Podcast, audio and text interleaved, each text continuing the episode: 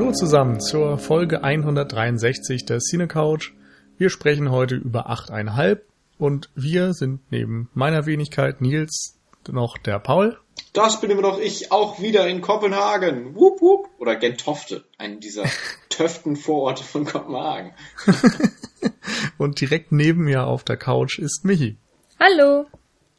Ja, und du hast dich ja schon selber vorgestellt. Nils. Genau, habe ich einfach mal gemacht. Schweinerei. Es wird jetzt hier auch zum, zum äh, On Vogue auf dieser Cine-Couch. Ja, wir gehen immer mit den Trends. Darum auch 60er Jahre. Genau, die sind ja auch wieder voll in, habe ich gehört. Ja, ja, auf jeden Fall. Nun ja, ähm, genau, über den Film möchten wir gleich sprechen. Vorher haben wir noch ein paar organisatorische Dinge. Zunächst äh, habt ihr vielleicht mitbekommen, haben wir seit einigen Wochen Patreon gestartet und damit starten wir dann erstmal mit den Danksagungen. Das ist richtig. Die äh, erstrecken sich auch über lange Zeit, also holt euch nochmal einen Kaffee. Ähm, wir, wir möchten ganz recht herzlich dem Sören danken, der uns äh, als erster und ähm, stolzer Recke auf Patreon unterstützt. Vielen Dank, lieber Sören. Und äh, dann kommt noch dazu, dass wir ganz, ganz besonders dem Raphael danken wollen. Der hat uns nämlich, äh, weil der PayPal doof, äh, weil der PayPal, weil der, jetzt habe ich die Pointe verraten. Verdammt, weil der Patreon, das hört, fängt aber auch alles mit P an. Äh, weil der Pointe. Patreon doof findet, hat er uns über PayPal einen äh, recht beträchtlichen Betrag dann gespendet. Vielen lieben Dank, lieber Raphael. Ähm, das geht natürlich auch raus an euch alle anderen Menschen, die Patreon doof finden. Ihr könnt uns natürlich auch auf allen anderen Wegen Geld zusenden. ja, ja, vielen Dank, vielen, Raphael vielen, und Sören. Vielen Dank dafür. Dankeschön. Wegen euch machen wir das hier und für euch. Das, genau. Dieser Kuss geht an euch. Insofern, wenn euch die Cine Couch gefällt und ihr gerne genannt werden möchtet in den Folgen auf der Homepage und so weiter, dann könnt ihr es ihnen gleich tun und wir bedanken uns schon mal an dieser Stelle dafür. Und es gibt genau. noch ein paar Besonderheiten für welche, die etwas tiefer in die Tasche greifen, nicht wahr? genau. Das kann, könnt ihr euch dann alle auf patreon.com slash cinecouch angucken. Aber wir brauchen eigentlich mal so einen coolen Patreon-Trailer, den wir so vor unseren Folgen reinhauen oder so. Patreon. Ja.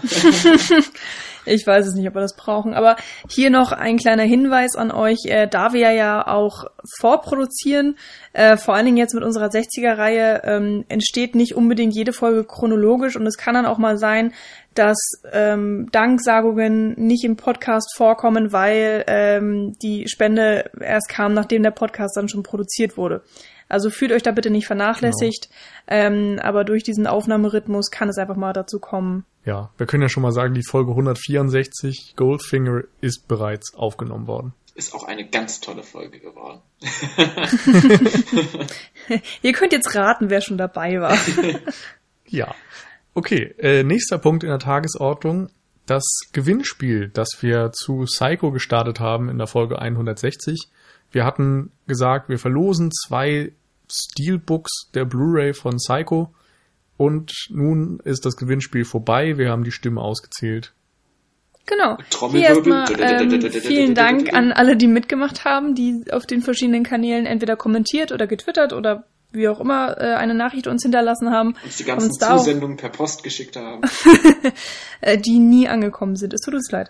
Gut.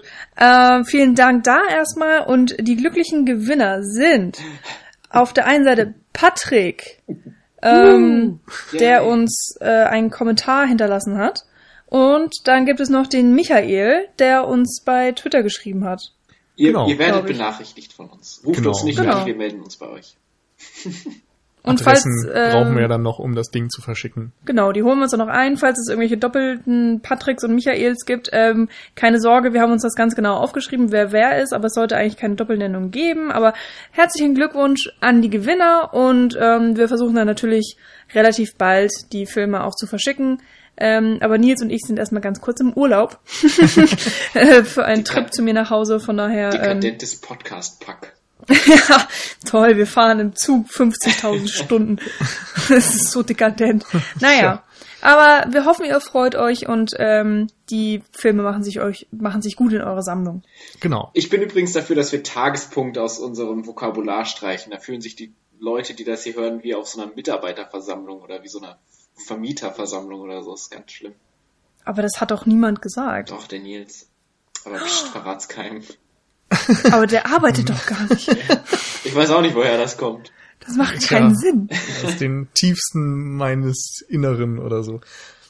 Von da kommt dann auch direkt äh, äh, nicht der Punkt, sondern äh, äh, das, Na, na. das Thema Number Next und so. Äh, verdammt.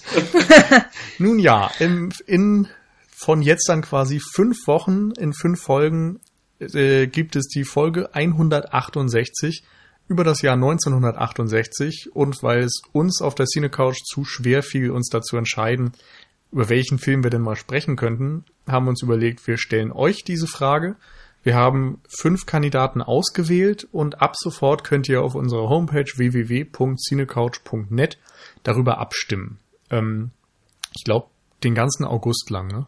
Also quasi Ja. 31. August Mitternacht endet die Abstimmung. Bis dahin könnt ihr äh, entweder für Planet of the Apes stimmen, Toller den. Science-Fiction-Klassiker, oder für Stanley Kubricks 2001 Auch ganz klasse.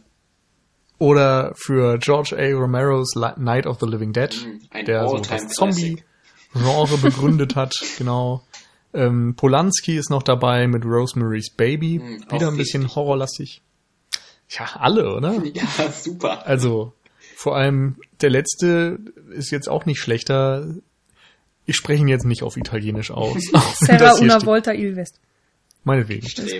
Nee, den ich Once. Upon a Time in the West, spiel mir das Lied vom Tod, Sergio Leones Western-Klassiker. Äh, ja, was soll man sagen? Fünf wo, äh, großartige Filme, die alle irgendwie eine Besprechung verdient hätten, aber es kann halt nur einen geben. Entscheidet euch einfach, gebt eure Stimme ab und in der Folge 19, nee, 168 sprechen wir dann drüber. So. In Spielen wir das Lied vom Tod, übrigens dabei Claudia Cardinale. Und die ist ja auch dabei in 8,5. Mensch, Nils, das ist richtig Wahnsinn. gut gewesen jetzt. Danke, danke. Okay. Wir können, Also, das wir können noch eine eigentliche Minute Thema- lang weiterreden, dann haben wir so ungefähr die achteinhalb Minuten voll. Echt? Ich dachte, wir wären schon lange drüber. Ja, nee. Nein, so weit gehen wir jetzt nicht, das ist zu anstrengend. Ja, Außerdem machst du meine Überleitung kaputt. ja wäre vielleicht auch nicht. eine Metaebene zu viel gewesen. Vielleicht. Okay, also 8,5. Federico Fede Fellini hat ihn gedreht und äh, im Grunde auch geschrieben, zumindest zum Teil. Also die Story hat er sich überlegt, zusammen Idee, mit ja. einem anderen, Ennio Flaiano. Und ich glaube, Dialoge haben dann auch noch andere Leute gemacht. Aber er ist ein waschechter Autorenfilmer, hat so das Konstrukt insgesamt ähm, betreut, hat sich Gedanken dazu gemacht, was er dort verfilmen möchte. 8,5 ist zusätzlich dann auch noch benannt nach seinem Övre zu diesem Zeitpunkt. Er hatte sechs Langspielfilme gemacht, zwei Kurzfilme und irgendwie ein Segment in einem anderen Spielfilm oder zumindest die Regie hat er sich dort mit einem anderen geteilt, zusammen also 8,5. Das sind die Filme, die er vor diesem Film, seinem vielleicht größten und bekanntesten Film, äh, ja, realisiert hatte. Und auch sein letzter Schwarz-Weiß-Film, bevor er dann in die Farbfilmerei gegangen ist. Auch das. Ähm, ja, ein Film, der sich mit dem Filmmachen selbst beschäftigt, der sich autobiografisch mit Fellinis Sicht auf sich selbst vielleicht auch auseinandersetzt, sehr fantastisch angehaucht ist, humoristisch angehaucht ist und eigentlich kaum zu erfassen ist, hatte ich den Eindruck. Ich weiß nicht, ob es euch da ähnlich ging. Ja, ich, ich komme gerade aus der Sichtung. also ich habe den äh, vor na, einer halben Stunde, einer Stunde, ähm, war ich fertig mit dem Film und fertig mit der Welt. Hm. Ich, ich Ja, das ist sowieso ähm, erstmal so, so ein peinliches Merkmal, wo wir drauf eingehen müssen, weil das war, glaube ich, für uns alle die Erstsichtung dieses Films. Ja, Ja, ich ich, finde meine peinlich so und peinlich. peinlich. Es ist, es ist natürlich ein wichtiger Film für die Filmgeschichte und man sollte ihn auch irgendwo, wenn man sich mit Filmen beschäftigen möchte, irgendwann mal ansehen, aber ja, wir kennen ja alle das Dilemma, dass es so viele Filme gibt und man kann sie nicht Ja. alle sehen. ich habe gehört, es gibt auch noch Leute, die noch kein Titanic geguckt haben, also von dem her. ich dachte, Ja. wir reden jetzt von wichtigen Filmen. Ich wurde heute ausgelacht, weil ich der letzte Samurai nicht gesehen habe. Das finde ich auch ein bisschen überschätzt, ehrlich gesagt. Ich, ich habe nur die, Ist das die dieses drei Tom davor gesehen. Ja. Wie die drei davor. Nein, nicht Der den letzten vorletzte? Samurai. Ja, genau. Ja. Dieser Witz Naja. wird gesponsert von. Könnte gesponsert werden von dir, wenn du uns bei Patreon unterstützt. Und weil ähm, der liebe Raphael Also ich uns so weiß toll auf PayPal unterstützt hat, bekommt jetzt diesen wunderschönen Witz gesponsert. Boah. Aber ich weiß kannst, nicht, ob er das kannst du nächstes wollte. Mal einen besseren nehmen? Vielleicht, vielleicht bekommt der Raphael Kannst du nur die noch einen. guten sponsern vielleicht? Naja. Äh, auf jeden Fall, was ich sagen wollte, es ist eben so, dass 8,5 vielleicht jetzt nicht der erste Film ist, an den man jetzt auch so schnell rankommt. Der wird, glaube ich, relativ selten dann im Fernsehen gezeigt. Ist kein Film, der jetzt so ein großes Cult-Following hat, wie jetzt ein Indiana Jones oder so. Es ist halt kein Blockbuster, sondern ein Autorenfilm aus au- den 60ern. Außerdem gibt's den nicht Das- auf Netflix, den guckt dann eh keiner mehr. ja, tatsächlich. Also, das ist ja auch so ein Indikator. Also, du, du hast den vielleicht nicht ganz so auf der Uhr wie einige andere Filme. Also, so ein Psycho von Hitchcock oder so, der hat einfach Mhm. eine, der ist mehr Mainstream und im popkulturellen Gedächtnis verankert als 8,5, auch wenn der wahrscheinlich genauso einflussreich ist. Ist halt auch kein, äh, kein amerikanischer Film, das muss man ja auch nochmal so Ja. vom, vom rein internationalen Vergleich her sehen, dass so ein Psycho Auf oder so Fall. halt nochmal eine ganz andere Zuschauerbindung oder Zuschauerreichmenge hat als so ein italienischer Film von so einem Regisseur, der aus sich anhört wie so ein komischer, äh, so ein komischer äh, Nagetierstrolch. Okay. Da, da muss ich jetzt erstmal mit. Wobei Hitchcock jetzt re- rein grundsätzlich auch nicht den besten Nachnamen hat, aber ähm, das Ja, ist eine andere Auch ein wenig tierisch. Ja. Wie Ich auch finde schon, immer. er hat den besten Nachnamen eigentlich. Ähm, Fellini, also für uns nicht unbedingt der bekannteste Regisseur. Habt ihr vorher irgendwas anderes von dem gesehen? Nein. Kannst du aufhören, blöde Fragen zu stellen? Ich muss mich Äh. doch nur ein bisschen besser selbst Oh, darstellen. Ja, nur weil du dir La Strada jetzt angeguckt hast, weil du so viel Zeit dafür hattest. Und, naja, das ist nicht fair. Aha, Äh, ich ich, Also- ich scroll gerade mal durch IMDb durch. Ich, ich glaube nein. okay. Also ich habe ja La Strada gesehen. Toll, Nils. Toll. Erzähl mir mehr davon. ähm, ja, ist tatsächlich ein Film, mit dem ich gar nicht mal so viel anfangen konnte. Also wir können noch ein bisschen biografisch vielleicht bei Fellini vorgehen. Der hat ähm, angefangen als Drehbuchautor und ist dann eben Regisseur geworden und hatte sehr viel zu tun mit dem italienischen Neorealismus.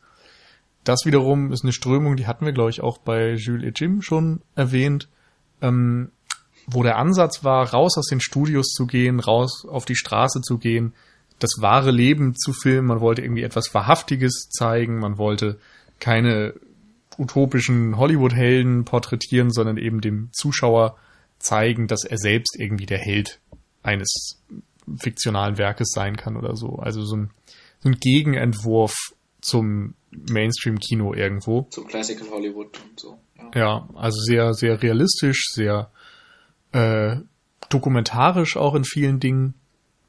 Und was wir auf jeden Fall alle gesehen haben, ist, glaube ich, Fahrraddiebe, Ladri die Bicicletta. genau, von Vittorio De Sica. Der war das. Ich, mir ist es heute aber, aber nicht eingefallen. Und ein Kollege war der festen Überzeugung, Fellini hätte den auch gedreht. Aber Und der ich ist doch kein Franzose. nein. Was?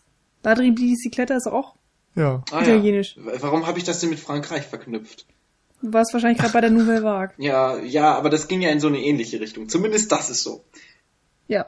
Ja, na, ja, wie, wie man es nimmt. Also die haben schon einige Dinge davon aufgegriffen, aber sind im Grunde wie eben später auch Fellini dann deutlich wieder davon weggegangen in vielen Dingen. Alles klar, dieser schöne italienische Fahrradfilm.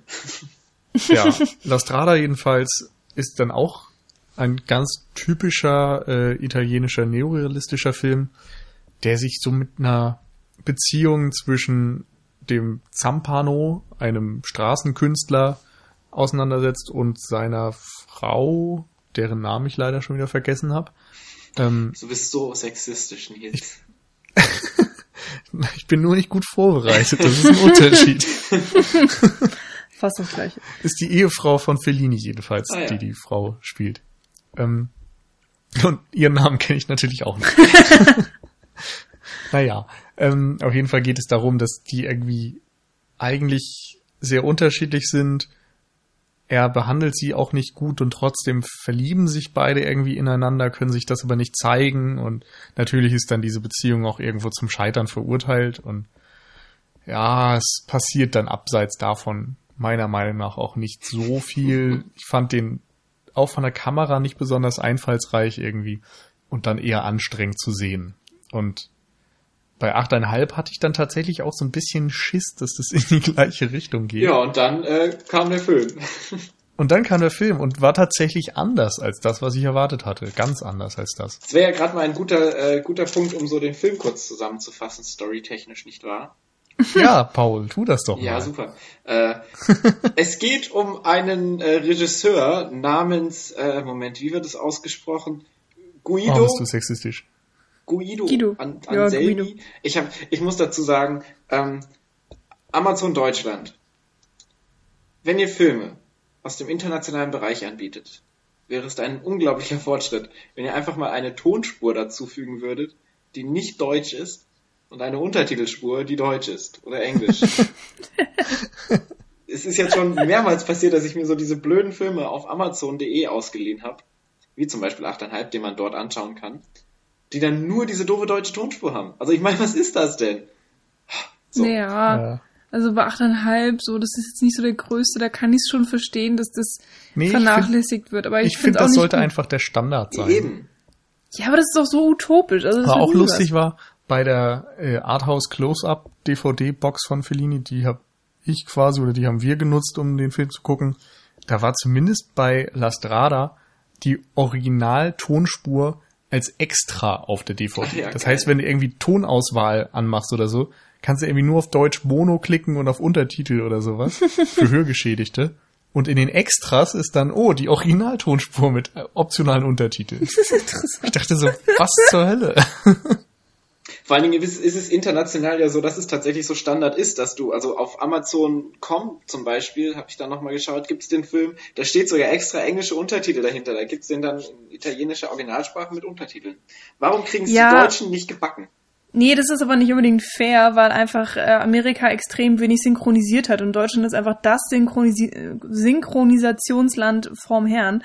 Und äh, dann ist es erstens mal einfacher und zweitens auch noch billiger, alles nur mit deutscher Tonspur anzubieten.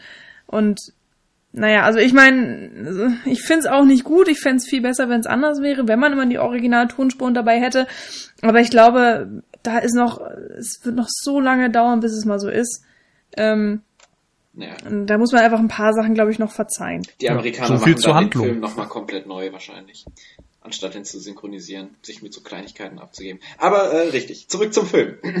ähm, es geht um Guido, der zumindest in der deutschen Synchronisation so ausgesprochen wird. ähm, in Deutsch würde man ihn Guido nennen. Der äh, ist Regisseur und äh, hat schon einige Filme gemacht und ist äh, jetzt in einem Kurort, weil er A ein bisschen Stress hat und B an seinem nächsten Film arbeitet und wird konfrontiert mit allem, was man sich so vorstellen kann. Mit äh, dem Produzenten des Films, mit Schauspielern des Films, mit seiner Affäre, mit seiner Frau, mit äh, seinen alten Freunden, mit komischen Clowns, mit Trillerpfeifen. Und äh, versucht so in diesem Chaos, was sich so um ihn herum entspinnt, ähm, irgendwie so über sich selbst klar zu werden und was er eigentlich will und was so sein sein Film ist und ob er diesen Film überhaupt machen will und worum dieser Film gehen soll, denn er hat noch gar keine Ahnung äh, von überhaupt gar nichts, weder sein Film, sein Leben noch sein äh, noch sich selbst. Und ähm, in diesem Chaos flüchtet er sich in mh, Traumvorstellungen und äh, Flashbacks in seine, ich wollte diese Anglismen auslassen, und in zurückblickende äh, Geschehnisse aus seiner eigenen Vergangenheit, die auch unter anderem ineinander überblenden, so dass man dann am Ende auch nicht mehr weiß, was ist jetzt Realität und was ist Traum. Das wäre so ein schöner Schlusssatz für irgendwie so ein DVD-Cover am Ende. Ja, das passt eigentlich auch alles sehr gut. Also storytechnisch ist es tatsächlich eher recht mager. Es geht eher um so dieses Chaos, was sich um Guido äh, gespielt von Marcello Mastroianni, ähm, was sich so um den ent entspinnt. Das ist eigentlich das. Und das ist ganz spannend, weil Nils ja, du gerade ja meintest, dass so in dem äh, La Strada nichts passiert ist. Und das ist ja in 8,5 so komplett anders. Da passiert ja ständig was. Ja, und gleichzeitig passiert ja eigentlich auch wieder nichts. Also das ist ja auch so interessant, dass der Film keine, also er hat keine typische Erzählstruktur und er hat jetzt nicht so von wegen Ende, Mitte, Anfang, äh, andersrum, Anfang, Mitte, Ende. so klassisch, wie man das so kennt. Ähm, und er gibt sich jetzt auch nicht unbedingt viel Mühe, die Charaktere einzuführen und irgendwie eine Basis zu schaffen, wo sich der Zuschauer wohlfühlt. Das ist eigentlich alles vollkommen egal, weil es eigentlich, also der Film hüpft immer so von Szene zu Szene und die Momente sind wichtig. Ähm, ich glaube, finde, das macht der Film relativ deutlich, so durch seine ähm, ja, Erzählstruktur einfach. Und, und da muss ich auch sagen, kann man die Handlung auch in, in zwei Sätzen zusammenfassen und hat eigentlich auch gar nicht unbedingt viel weggelassen, weil ähm, natürlich passiert extrem viel in dem Film, aber das ist halt alles nicht unbedingt wichtig und ähm, es geht halt, glaube ich, einfach eher darum, ja, Gefühle zu transportieren und auch einfach dem Regisseur, dem Regisseur zu begleiten und sich halt ähm, als Zuschauer möglichst gut in ihn hineinzuversetzen und in seine Probleme.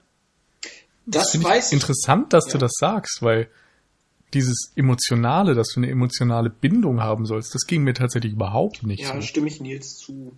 Also für mich war das eher so ein, also ich glaube, das ist eher so ein bisschen, ich weiß nicht, mir, mir fehlen so ein bisschen die Worte dafür, aber das ist auf eine Art ein essayistischer Film ist. Also mhm. einer, der dir irgendwie immer mal wieder Episoden erzählen möchte, der so kleine Dinge aneinander reiht mhm. und irgendwie unterhalten möchte, Fragen stellen möchte, sich mit bestimmten Themen auseinandersetzen möchte, aber keiner, der dir jetzt irgendwie eine Hauptfigur präsentieren möchte, mit der du dich sofort identifizieren sollst und die, die irgendwie dich dazu bringen soll, ganz viele Emotionen spüren zu können. Wobei grundsätzlich ähm, ist der Film, also ich, ich glaube, ich bin sogar mehr oder weniger in der Mitte dazwischen. Also auf einer, auf der einen Seite sind es so, dass die großen Emotionen in dem Film nicht so dargestellt werden, ähm, wie jetzt, weiß ich nicht, wirklich Empathie oder sowas. Auf der anderen Seite ist es aber so, dass der Charakter ja ein sehr gehetzter und ein sehr gebrochener und ein sehr ähm, ungeordneter Charakter ist. Und dadurch, dass der Film diese Struktur, diese A surrealistisch, also er, er mutet am Anfang ja sehr surrealistisch an. Er hat ja so diese Traumsequenz, ähm, wo er dann so, wo dann der Protagonist zum Beispiel so als Drachen dann da so rumfliegt und runterstürzt und so weiter und sich ähm, sehr gehetzt und sehr ge, ähm, getrieben fühlt von allem, was um ihn rum ist. Und dadurch, dass der Film eine ähnliche Struktur hat, geht es dir als Zuschauer ja ähnlich. Also du kannst dich da ja auch nicht so rausziehen. Und dadurch hast du ja schon mhm. eine, eine Überlappung von dem, was du als Zuschauer empfindest und dem, was der Protagonist empfindet. Also das sehe ich halt ganz extrem, was du eben meintest, Paul, dass äh, ähm, also ich finde halt einfach wirklich, dass dass man in dieser Subjektive des Charakters, also von äh, Guido, sehr gefangen ist. Ähm, dass das eben auch für den Zuschauer immer wieder das Hauptaugenmerk ist. So, wie fühlt er sich, wie geht es ihm, aber dass das alles dir nicht unbedingt auf dem Silbertablett präsentiert wird, sondern mh, dass äh, der Film einfach so gemacht ist, dass du irgendwann halt das fühlst, was Guido fühlt. Und, und das hat teilweise bei mir dann auch dazu gefühlt, dass geführt, ähm, dass ich teilweise genervt war und angestrengt, ähm, mhm. vor allen Dingen am Anfang des Films, als er im Kurort ist und alle auf ihn losprasseln, so von wegen, oh, wir möchten das und das von dir und hier und was für eine Rolle habe ich überhaupt. Und das empfand ich als extrem anstrengend zum Zugucken. Ähm, Glaube ich auch so ein bisschen durch die durch die Dialoge, also es war natürlich dann noch mal ein bisschen anstrengender, weil wir haben es auf Italienisch geguckt und dann mit deutschen Untertiteln und ähm, da muss man dann einfach sich auch mehr konzentrieren. Aber ich hatte dann tatsächlich irgendwann das Gefühl, der Film will das tatsächlich auch, dass ich mich als Zuschauer angestrengt fühle. Also das war jetzt kein Effekt, der kam, weil ich den Film nicht mochte, sondern ich hatte eher das Gefühl, dass es äh, ja, ein, ein kalkulierter Effekt war. Also vielleicht, oder ich kann mir sehr gut vorstellen, der Film wirkt auf jeden anders. Es gab, gibt auch einige Leute, die den Film von vorne bis hinten als äh, schillernde Komödie ähm, empfunden haben. Und mir ging's nicht so, weil ich dann, glaube ich, einfach so, ja, kurz gesagt, das empfunden habe, was in meinen Augen Guido empfunden hat im Film. Ich glaube, das Problem ist, dass Guido selber ja letztendlich nicht so viel empfindet, weil er ja auch dann doch sehr ja. emotionslos ist, äh, unabhängig von dieser Gehetztheit und so weiter. Das wird ja dann später auch nochmal aufgegriffen, wenn wir vielleicht auch nochmal drüber drauf kommen, wenn wir so die thematischen äh, Überbauten von dem Film besprechen. Aber letztendlich empfindet er sowas wie Liebe oder so nur sehr gering und äh, auch nicht wirklich exzessiv, sondern das Einzige, was er empfindet, ist so diese Gehetztheit. Von dem her ist es natürlich schwierig, diesen Charakter neben dieser Gehetztheit irgendwie zu ähm, begreifen. Weil das ja, ja so sein prägendes Ding ist. Tatsächlich ging mir das auch so, dass ich das sagen wollte, dass er wenig Emotionen verspürt. Aber interessant ist, dass wir halt schon immer seine Reaktion sehen, zumindest auf das, was mit ihm passiert. Und das ist eben manchmal Verwirrung oder Überforderung oder auch einfach Desinteresse. Und der Film ähm, hat mich aber eher dann dazu verleitet, dass ich das gesehen habe und das ab einem gewissen Zeitpunkt lustig fand. Also es ist so grotesk irgendwie, was da passiert und wie. Es ist auch alles sehr überzeichnet dargestellt. Ja, genau, aber auch, ähm, dass eben da ein, ein Mann versucht äh, zu entfliehen von allem. Er geht in einen Kurort und dann wird er von allen gehetzt und gestresst. Ja. Und im Grunde finde ich vor allem diese Anfangssequenz, diese surreal wirkende, wo er erst im Auto ist und eingeschlossen ist im Stau, was ja auch schon irgendwie so ein symbolträchtiges Bild ist, dass er eben sich eingeschlossen fühlt in diesem Alltag und versucht dann zu entfliehen, versucht wegzufliegen im wahrsten Sinne des Wortes und wird dann zurückgezogen und fällt wieder und er stellt halt fest, dass er dem nicht entfliehen kann. Diese Situation ist im Grunde der komplette Film. Und das ist natürlich eigentlich eine sehr tragische Situation, aber irgendwie schafft Fellini das, diesen Sachverhalt sehr lustig darzustellen, dass du manchmal dann eben doch drüber lachen musst, wenn er versucht irgendwie seine Ruhe zu haben und dann kommen wieder Leute und nerven ihn mit irgendwelchen Dingen oder er versucht irgendwie Geliebte und Ehefrau voneinander fernzuhalten und es klappt nicht. Und dann versucht er in einer Situation zu erklären, dass er einen wahrhaftigen, ernsthaften Film machen möchte, der der Wahrheit versprüht oder so. In einer anderen Situation, ähm, als dann diese, diese komische Szene ist, wo er sich vorstellt, als einziger Pascha in einem Haus voll Frauen zu sein, wo sie ihm dann quasi mit wahren Dingen über seinen Charakter konfrontieren, das will er dann nicht hören und äh, weicht dem wieder total aus. Und da gibt es irgendwie ganz viele Situationen, wo er gewisse Dinge sagt und in anderen Momenten werden sie dann wieder ad absurdum geführt oder völlig konträr gezeigt. Mm, ich habe das auch tatsächlich alles gesehen, also ich kann das sehr gut nachvollziehen, was du alles aufgeführt hast und ähm, habe da auch viel drüber nachgedacht, aber ich fand es tatsächlich zu keinem Zeitpunkt lustig. Äh, da wird dann vielleicht einfach meine Humorader nicht äh, angepiekst, ich habe keine Ahnung, aber. Ja, das passiert ja häufiger ich, ja, ich fand es auch nicht unbedingt schlimm. Also ich habe diese groteske oder diese, diese mh, mm, Gegeneinanderstellungen und so weiter schon gesehen und verstanden, aber konnte damit dann auf eine Art auch wieder nichts anfangen.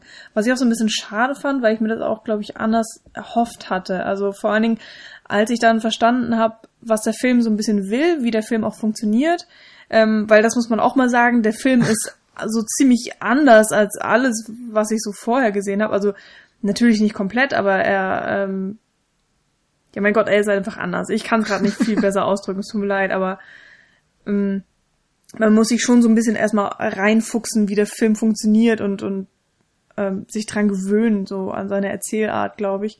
Anfangs jedenfalls ging es mir so.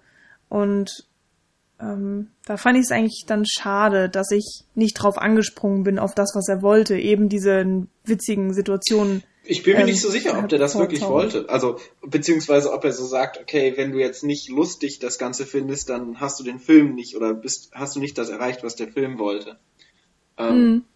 Ich glaube nämlich, dass so dieser Kontrast, den wir gerade so ein bisschen auch also dieses, diese, dieser Humor kommt ja tatsächlich durch diese übertriebene Künstlichkeit vor allen Dingen dass so alles sehr konstruiert ist und dieses Gehetzte und irgendwie, dass es so, so absurd ist, weil es so konstruiert ist. Oder wenn dann, was war das, wo dieses eine, diese eine Frau da so rumtanzt, ne, diese, äh, wie heißt sie? Die dickere? Ja, genau.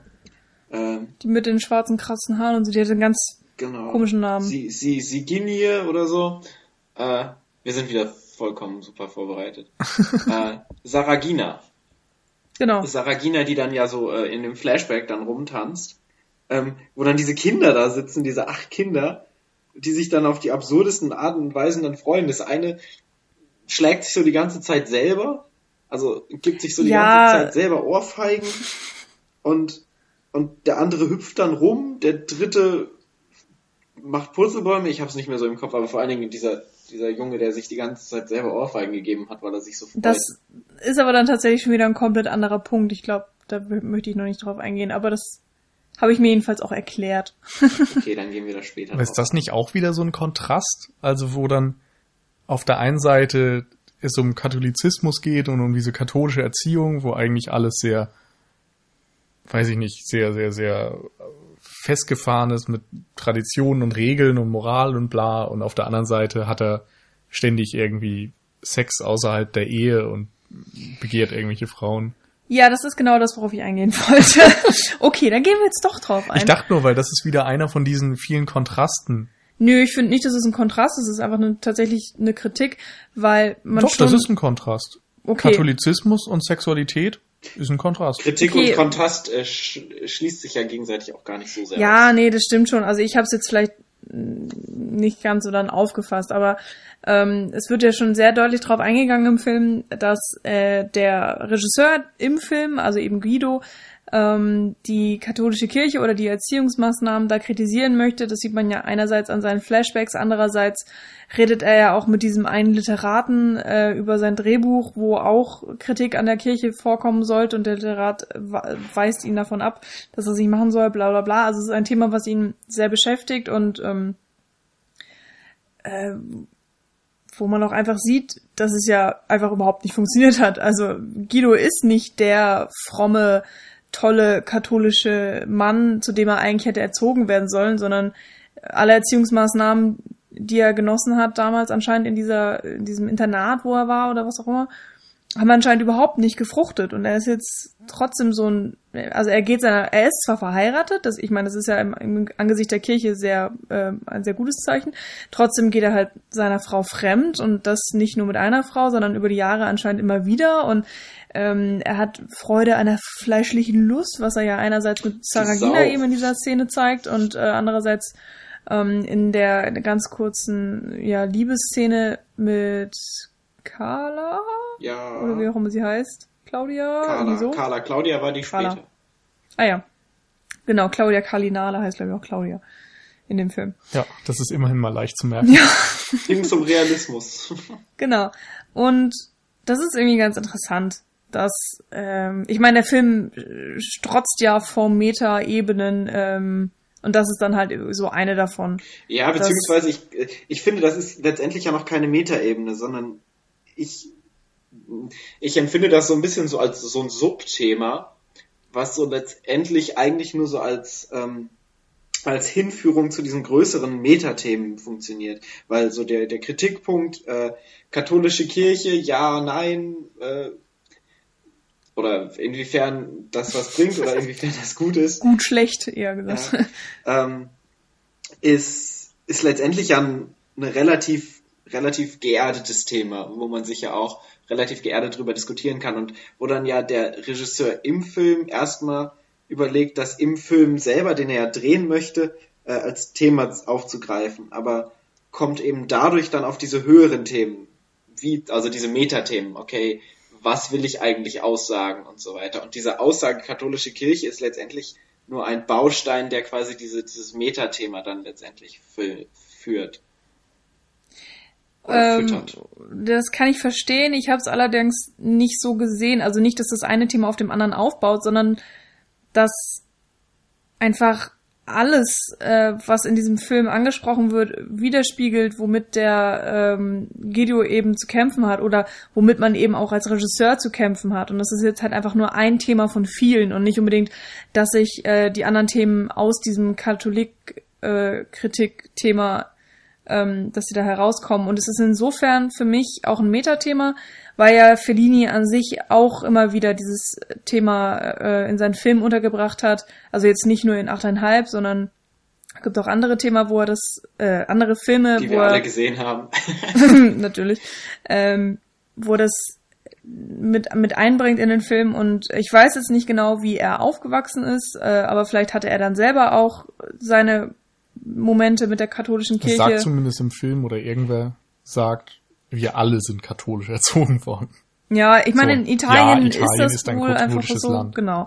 Und insofern ist es halt Meta, weil Fellini ist dann sozusagen Guido in diesem Film, der das dann tatsächlich noch in seinem Film unterbringt, so wie Fellini das nicht nur in 8,5 macht, sondern dann eben auch noch in anderen Filmen und so.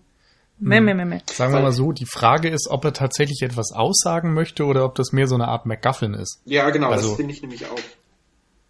Also, ich meine, das Thema ist irgendwo schon drin, aber es ist ja jedes Mal, wenn es tatsächlich da zu dem Punkt kommt, dass vielleicht irgendeine Form von, von Aussage getroffen werden könnte oder so, bei diesen Audienzen zum Beispiel, dann kommt da immer totaler Quatsch dabei raus.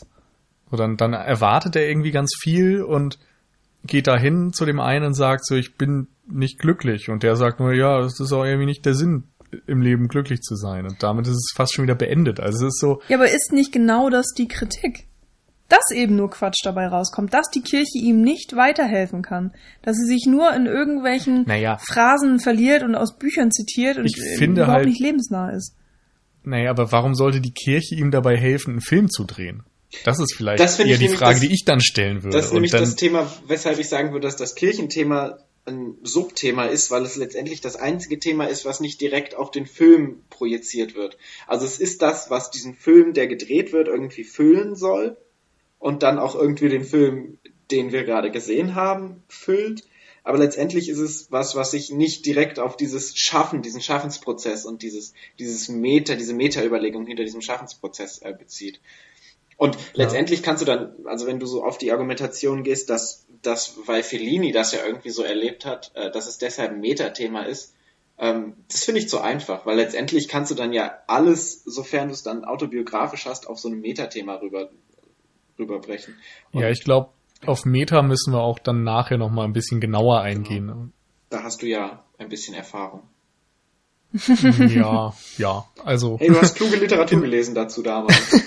ja, aber das Ding ist, ich habe ja wirklich über postmoderne 90er und sowas gemacht und da ist Fellini noch mal eine andere Nummer und überhaupt, da war dieses Film im Filmthema ein sehr frisches. Aber wie gesagt, lass uns da vielleicht eher später drauf eingehen.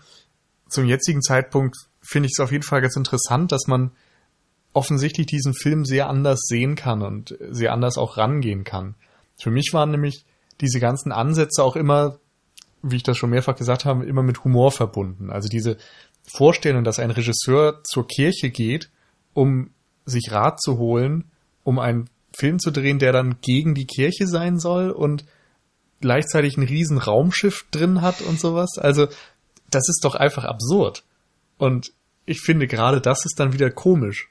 Genauso wie irgendwie dieses Scheitern der katholischen Erziehung und die Scheit das Scheitern der Ehe und das Scheitern dieses Films.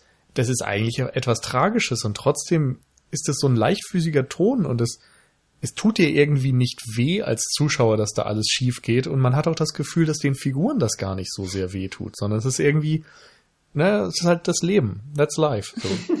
Das ist Voll witzig, weil, also, weil ich habe tatsächlich ziemlich drunter gelitten. Also, dass er da die ganze Zeit Probleme hat und, und nicht vorankommt und alle Druck auf ihn ausüben und er dann auch sich selbst unter Druck setzt und mit diesen zum Beispiel Momenten, wo er sich dann in Tagträume flüchtet. Das ist ja ein, ein tatsächliches Fliehen. Also er wird in irgendeiner Situation mit unangenehmen Themen konfrontiert, Mhm. äh, denen er äh, nicht antworten kann, die er, ja, wo er nicht weiter weiß. Und in dem Moment ist es ganz oft so im Film, dass er sich in diese Tagträume flüchtet und eine Situation kreiert, in denen alles nach seinen Regeln spielt. Und selbst das funktioniert nicht immer. Und ähm, das fand ich schon alles sehr interessant und auch tatsächlich auch ziemlich bedrückend. Also Ja, aber vielleicht ist da der Unterschied dann auch, dass du dich eben in seine Gefühlswelt reinversetzt Mhm. und ich das eher von, von außerhalb sehe. Ja, wahrscheinlich. So, also muss er irgendwie auch. Ich sehe dann eben auch, dass er zwar, also ich gebe dir irgendwo recht, natürlich hat er diese Reaktion und natürlich beschäftigt ihn das und berührt ihn das auch irgendwo. Also er ist vielleicht der Einzige, der das, naja, vielleicht, sagen wir so, ich habe das natürlich sehr kategorisch ausgedrückt. So von wegen, die, denen ist das irgendwie egal. Natürlich ist denen das nicht egal und die werden schon auch ihre Probleme damit haben, wie das da alles abläuft. Aber es, es hat nie diese ganze emotionale Tragweite. Da ist nie so mhm. ein kompletter Gefühlsausbruch und gerade ja. von ähm, Guido eben gibt es da selten etwas, sondern naja, er macht halt weiter. So, er träumt sich in den nächsten Traum, er hat die nächste Szene, wo er mit Leuten spricht. Das Leben geht weiter. Mhm. So, und das habe ich halt draus mitgenommen. Dass irgendwie egal was passiert, geht halt weiter. So, es passieren andere Dinge und dann kommt wieder irgendwas Absurdes in deinen Weg. Also du kannst es nicht beeinflussen und so. Und, und das meinte ich so ein bisschen. Diesen, diese Art zu denken und zu leben, die habe ich irgendwie in dem Film wiedergefunden. Also ich habe mich einfach ein bisschen gestresst gefühlt von dem Film auf so einer rein formalistischen Ebene, ohne jetzt so tief in die Charaktere einzugehen, weil ich jetzt auch keine große Empathie hatte oder so. Ähm, aber durch diese Struktur und allein auch durch die Kamera fand ich, hat dieser Film mich tatsächlich so ein bisschen gestresst. Ich bin sowas einfach nicht mehr gewohnt. Ähm, sollen wir ruhig mal kurz drüber sprechen, ja, wie das äh, aufgebaut ist und so? Ähm, genau. Wie also ich finde, das beschreiben? Äh, da würde ich jetzt direkt einfach kurz mal weitermachen. Ähm, ich finde nämlich, die Kamera ist ein extrem wichtiger Punkt, ähm, was so die, diese Gehetztheit und diese, diese Schnelllebigkeit und dieses, dieser Druck von allen Seiten angeht. Ähm, der Film arbeitet ja extrem viel mit Kamerafahrten zum Beispiel. Das, das ist so das, was mir so am meisten im Kopf geblieben ist oder was, was mich so am meisten gehetzt hat beim Schauen. ähm, das klingt jetzt so negativ, es ist eigentlich eher positiv gemeint. Hm, ein positives Gehetztsein. Weil der Film ganz viel mit, ähm, mit Bildinhalt und Nicht-Bildinhalt spielt. Ähm, wenn, der, wenn die Kamera so durch diesen Raum fährt, hast du erstmal, also da wird auch relativ häufig auf so einen Establishing-Shot zum Beispiel verzichtet. Das heißt, du bist direkt in diesem Raum und hast noch keine Ahnung von diesem Raum, wie der aussieht und wie der funktioniert und erlebst den dann mit Bewegung. Also meistens folgt die Kamera dann einer Bewegung von einer Person, in diesem Fall hauptsächlich Guido, zumindest zu Beginn, und blendet dann über zu anderen Personen. Diese, diese Kamera bleibt ständig in Bewegung und es gibt kein ruhendes Bild, auf das diese Kamera richtet. Ähm, sobald jemand anders durch dieses, durch das Bild läuft, ähm, folgt die Kamera dieser Person. Die Person spricht wieder mit Guido. Meistens ist es so, dass mehrere Figuren durch die Kamera laufen und alle gleichzeitig irgendwie auch reden und so keine Struktur dadurch entsteht. Hm, aber was, was, was mich so am, am meisten dann da beeindruckt hat oder was ich so am, am prägnantesten fand, war tatsächlich, dass es eben Leute aus dem Bild äh, entschwinden und neue Leute ins Bild kommen und dadurch, dass du so, ein, so einen begrenzten Blickrahmen hast, dadurch, dass du keinen Establishing-Shot hast, dadurch, dass du nicht weißt, wo befinde ich mich, fühlst du dich so von allen Seiten so bedrängt, weil letztendlich außerhalb des Bildes ständig neue Figuren sind, die ständig nur darauf warten, in das Bild, in dein, in dein Sichtfeld reinzudrängen, um die andere Person, die jetzt auch mal ihre 30 Sekunden Fokus hatte, diesen Fokus wieder zu stehlen. Ähm, und diese, diese, subtile Bedrängung von außen, bezeichne ich das mal, war so für mich relativ einprägsam in dem ganzen Kameraarbeiten. Ja, ähm, stimmt schon, wobei ich in einem Punkt, glaube ich, widersprechen würde, weil Establishing Shots habe ich jetzt schon relativ häufig gesehen. Ja, gibt's gibt's tatsächlich auch viele, ähm, aber dann im anderen Zusammenhang. Also wenn du diese Kamerafahrten hast, wenn dann zum Beispiel ähm, äh, Guido in so einen, so einen Saal reinkommt, dann hast du erstmal nicht diesen Saal. Dieser Establishing Shot kommt dann im Zweifelsfall nach dieser Kamerafahrt. Aber es gibt relativ viele neue Orte, die erstmal nicht aufgelöst werden, sondern mit so einer Nahaufnahme auf das Gesicht ähm, anfangen. Hm. Ja, okay. Dann weiß ich, glaube ich, besser, was du meinst.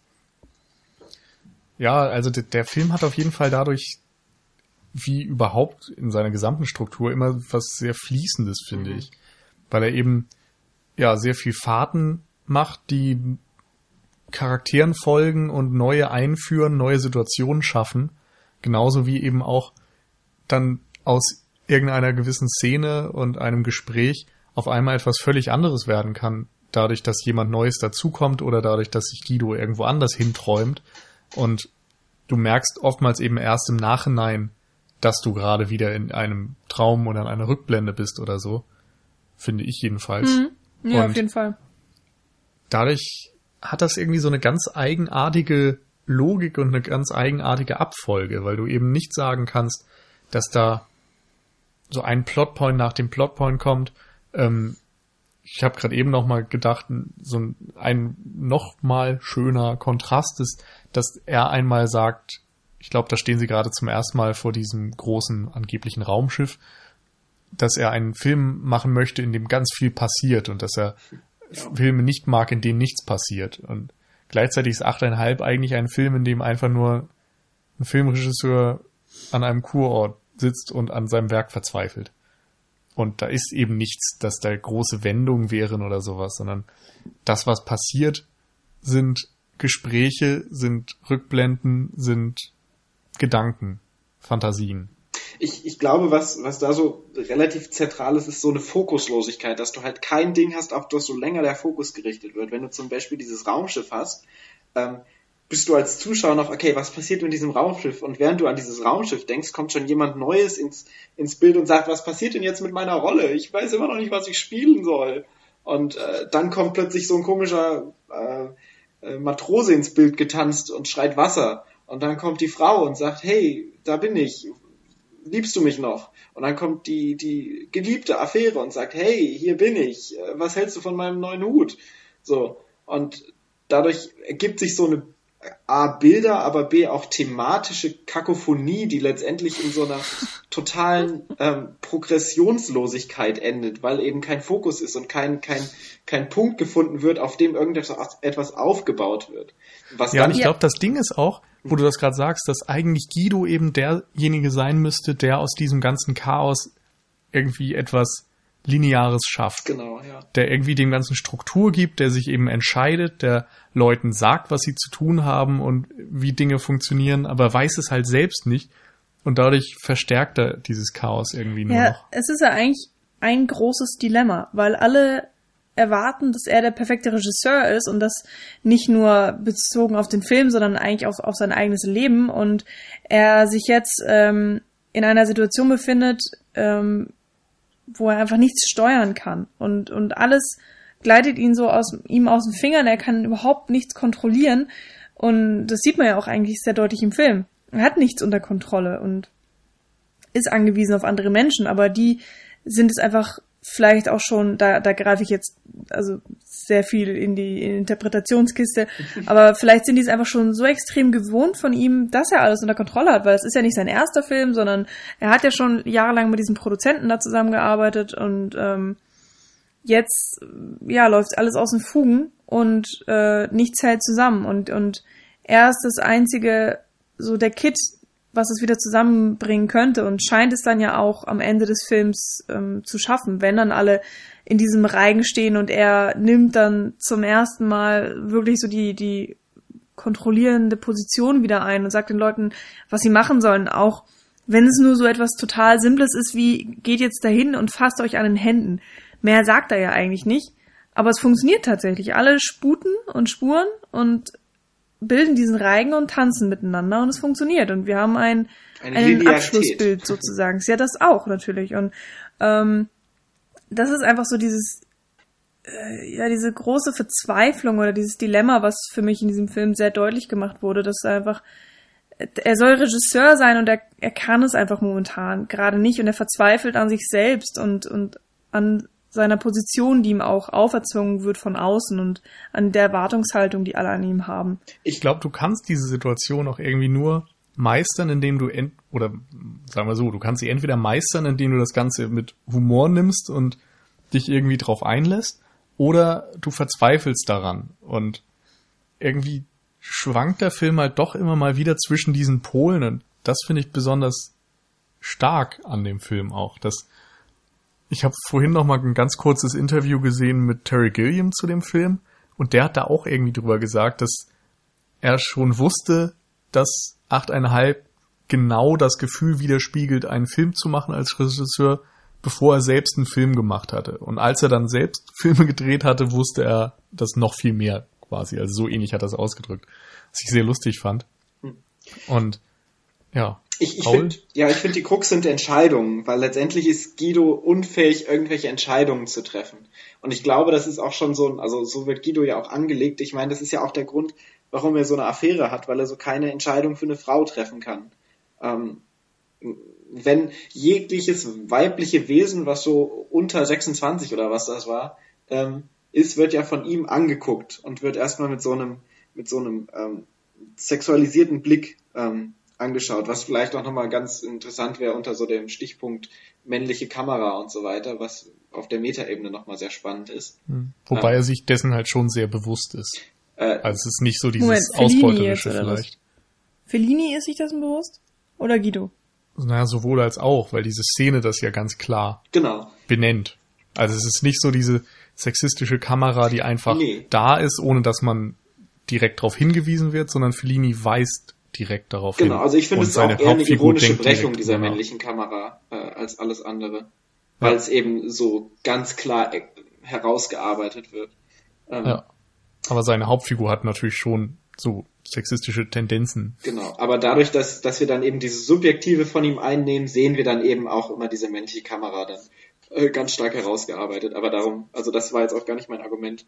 Ähm, sondern dadurch, dass er halt letztendlich jede Frau attraktiv findet, äh, schwimmt er so jeder Frau hinterher, die er so sieht und ist sich zum Beispiel auch da einfach unfähig, sich zu entscheiden. Und, und dann gibt's ja am Ende diesen Dialog mit Claudia, wo sie ihm vorwirft, dass er nicht liebt oder nicht lieben kann. Dass es letztendlich das Problem ist von ihm, dass er so kein, keine Gefühle für irgendetwas hat. Also wie, wie soll er sich entscheiden, wenn er keine starken Gefühle zu irgendetwas hat? Wenn er jetzt das andere, das eine nicht vor dem anderen oder über das andere stellt, weil er es präferiert oder so. Das ist ja quasi so eine Entscheidungsfindung, die du dann hast, dass du sagst, okay, das finde ich besser als das. Aber wenn dir alles scheißegal ist oder du unfähig bist, irgendeine stärkere Emotionen gegenüber etwas zu empfinden, dann kannst du dich auch schlecht entscheiden. Hm. Hm. Ich würde es tatsächlich ein bisschen positiver ausdrücken.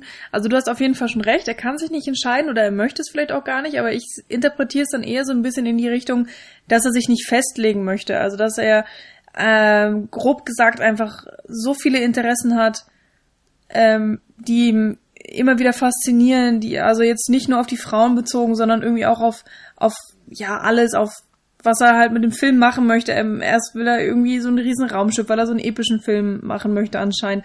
Und dann braucht er es aber vielleicht eigentlich gar nicht, gar nicht mehr und hat 80 Millionen umsonst eingegeben und, und möchte sich dann irgendwie nur noch auf ein starkes Drehbuch fokussieren. Und ähm, da, da habe ich mir einfach gedacht, dass, ähm, dass er vielleicht einfach so, wie nennt man das denn, wenn man wenn man sich für alles begeistern kann. Also wenn man sich nicht nur auf eine Wissenschaft festlegt und die studiert, bis man tot ist, sondern eigentlich halt ähm, so in alle Richtungen strömen möchte und so sich ähm, sich weiterentwickeln möchte. Und ich hatte halt das Gefühl, da geht's so ein bisschen drum oder so ist Guido an sich vielleicht auch gestrickt und das führt natürlich dann auch zu Problemen. Also vor allen Dingen in der Beziehungswelt, wenn man verheiratet ist und eigentlich äh, erwartet wird, dass man anderen Frauen nicht mehr hinterher guckt.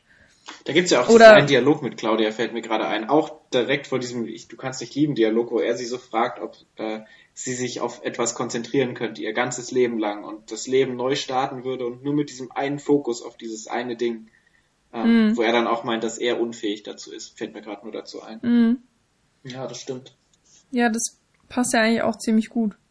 Hm. Und das ist so einerseits vielleicht eine, eine große Chance für ihn, eine große Gabe und scheint ihm ja vielleicht auch für seine früheren Filme schon geholfen zu haben, denn er wird ja von manchen Leuten im Film auch als Regisseur gefeiert und als jemand, äh, der tolle Filme macht und so weiter. Und hier kommt er aber dann an seine Grenzen und verliert sich total. Und ähm, ich wusste während des Films dann die ganze Zeit nicht, ob Guido jetzt einfach vergessen hat, worum der Film denn gehen soll. Ähm, denn eigentlich reden die auch die ganze Zeit über ein Drehbuch, was vorhanden sein soll. Dann könnte er das Drehbuch hier einfach mal lesen und dann wüsste er es wieder.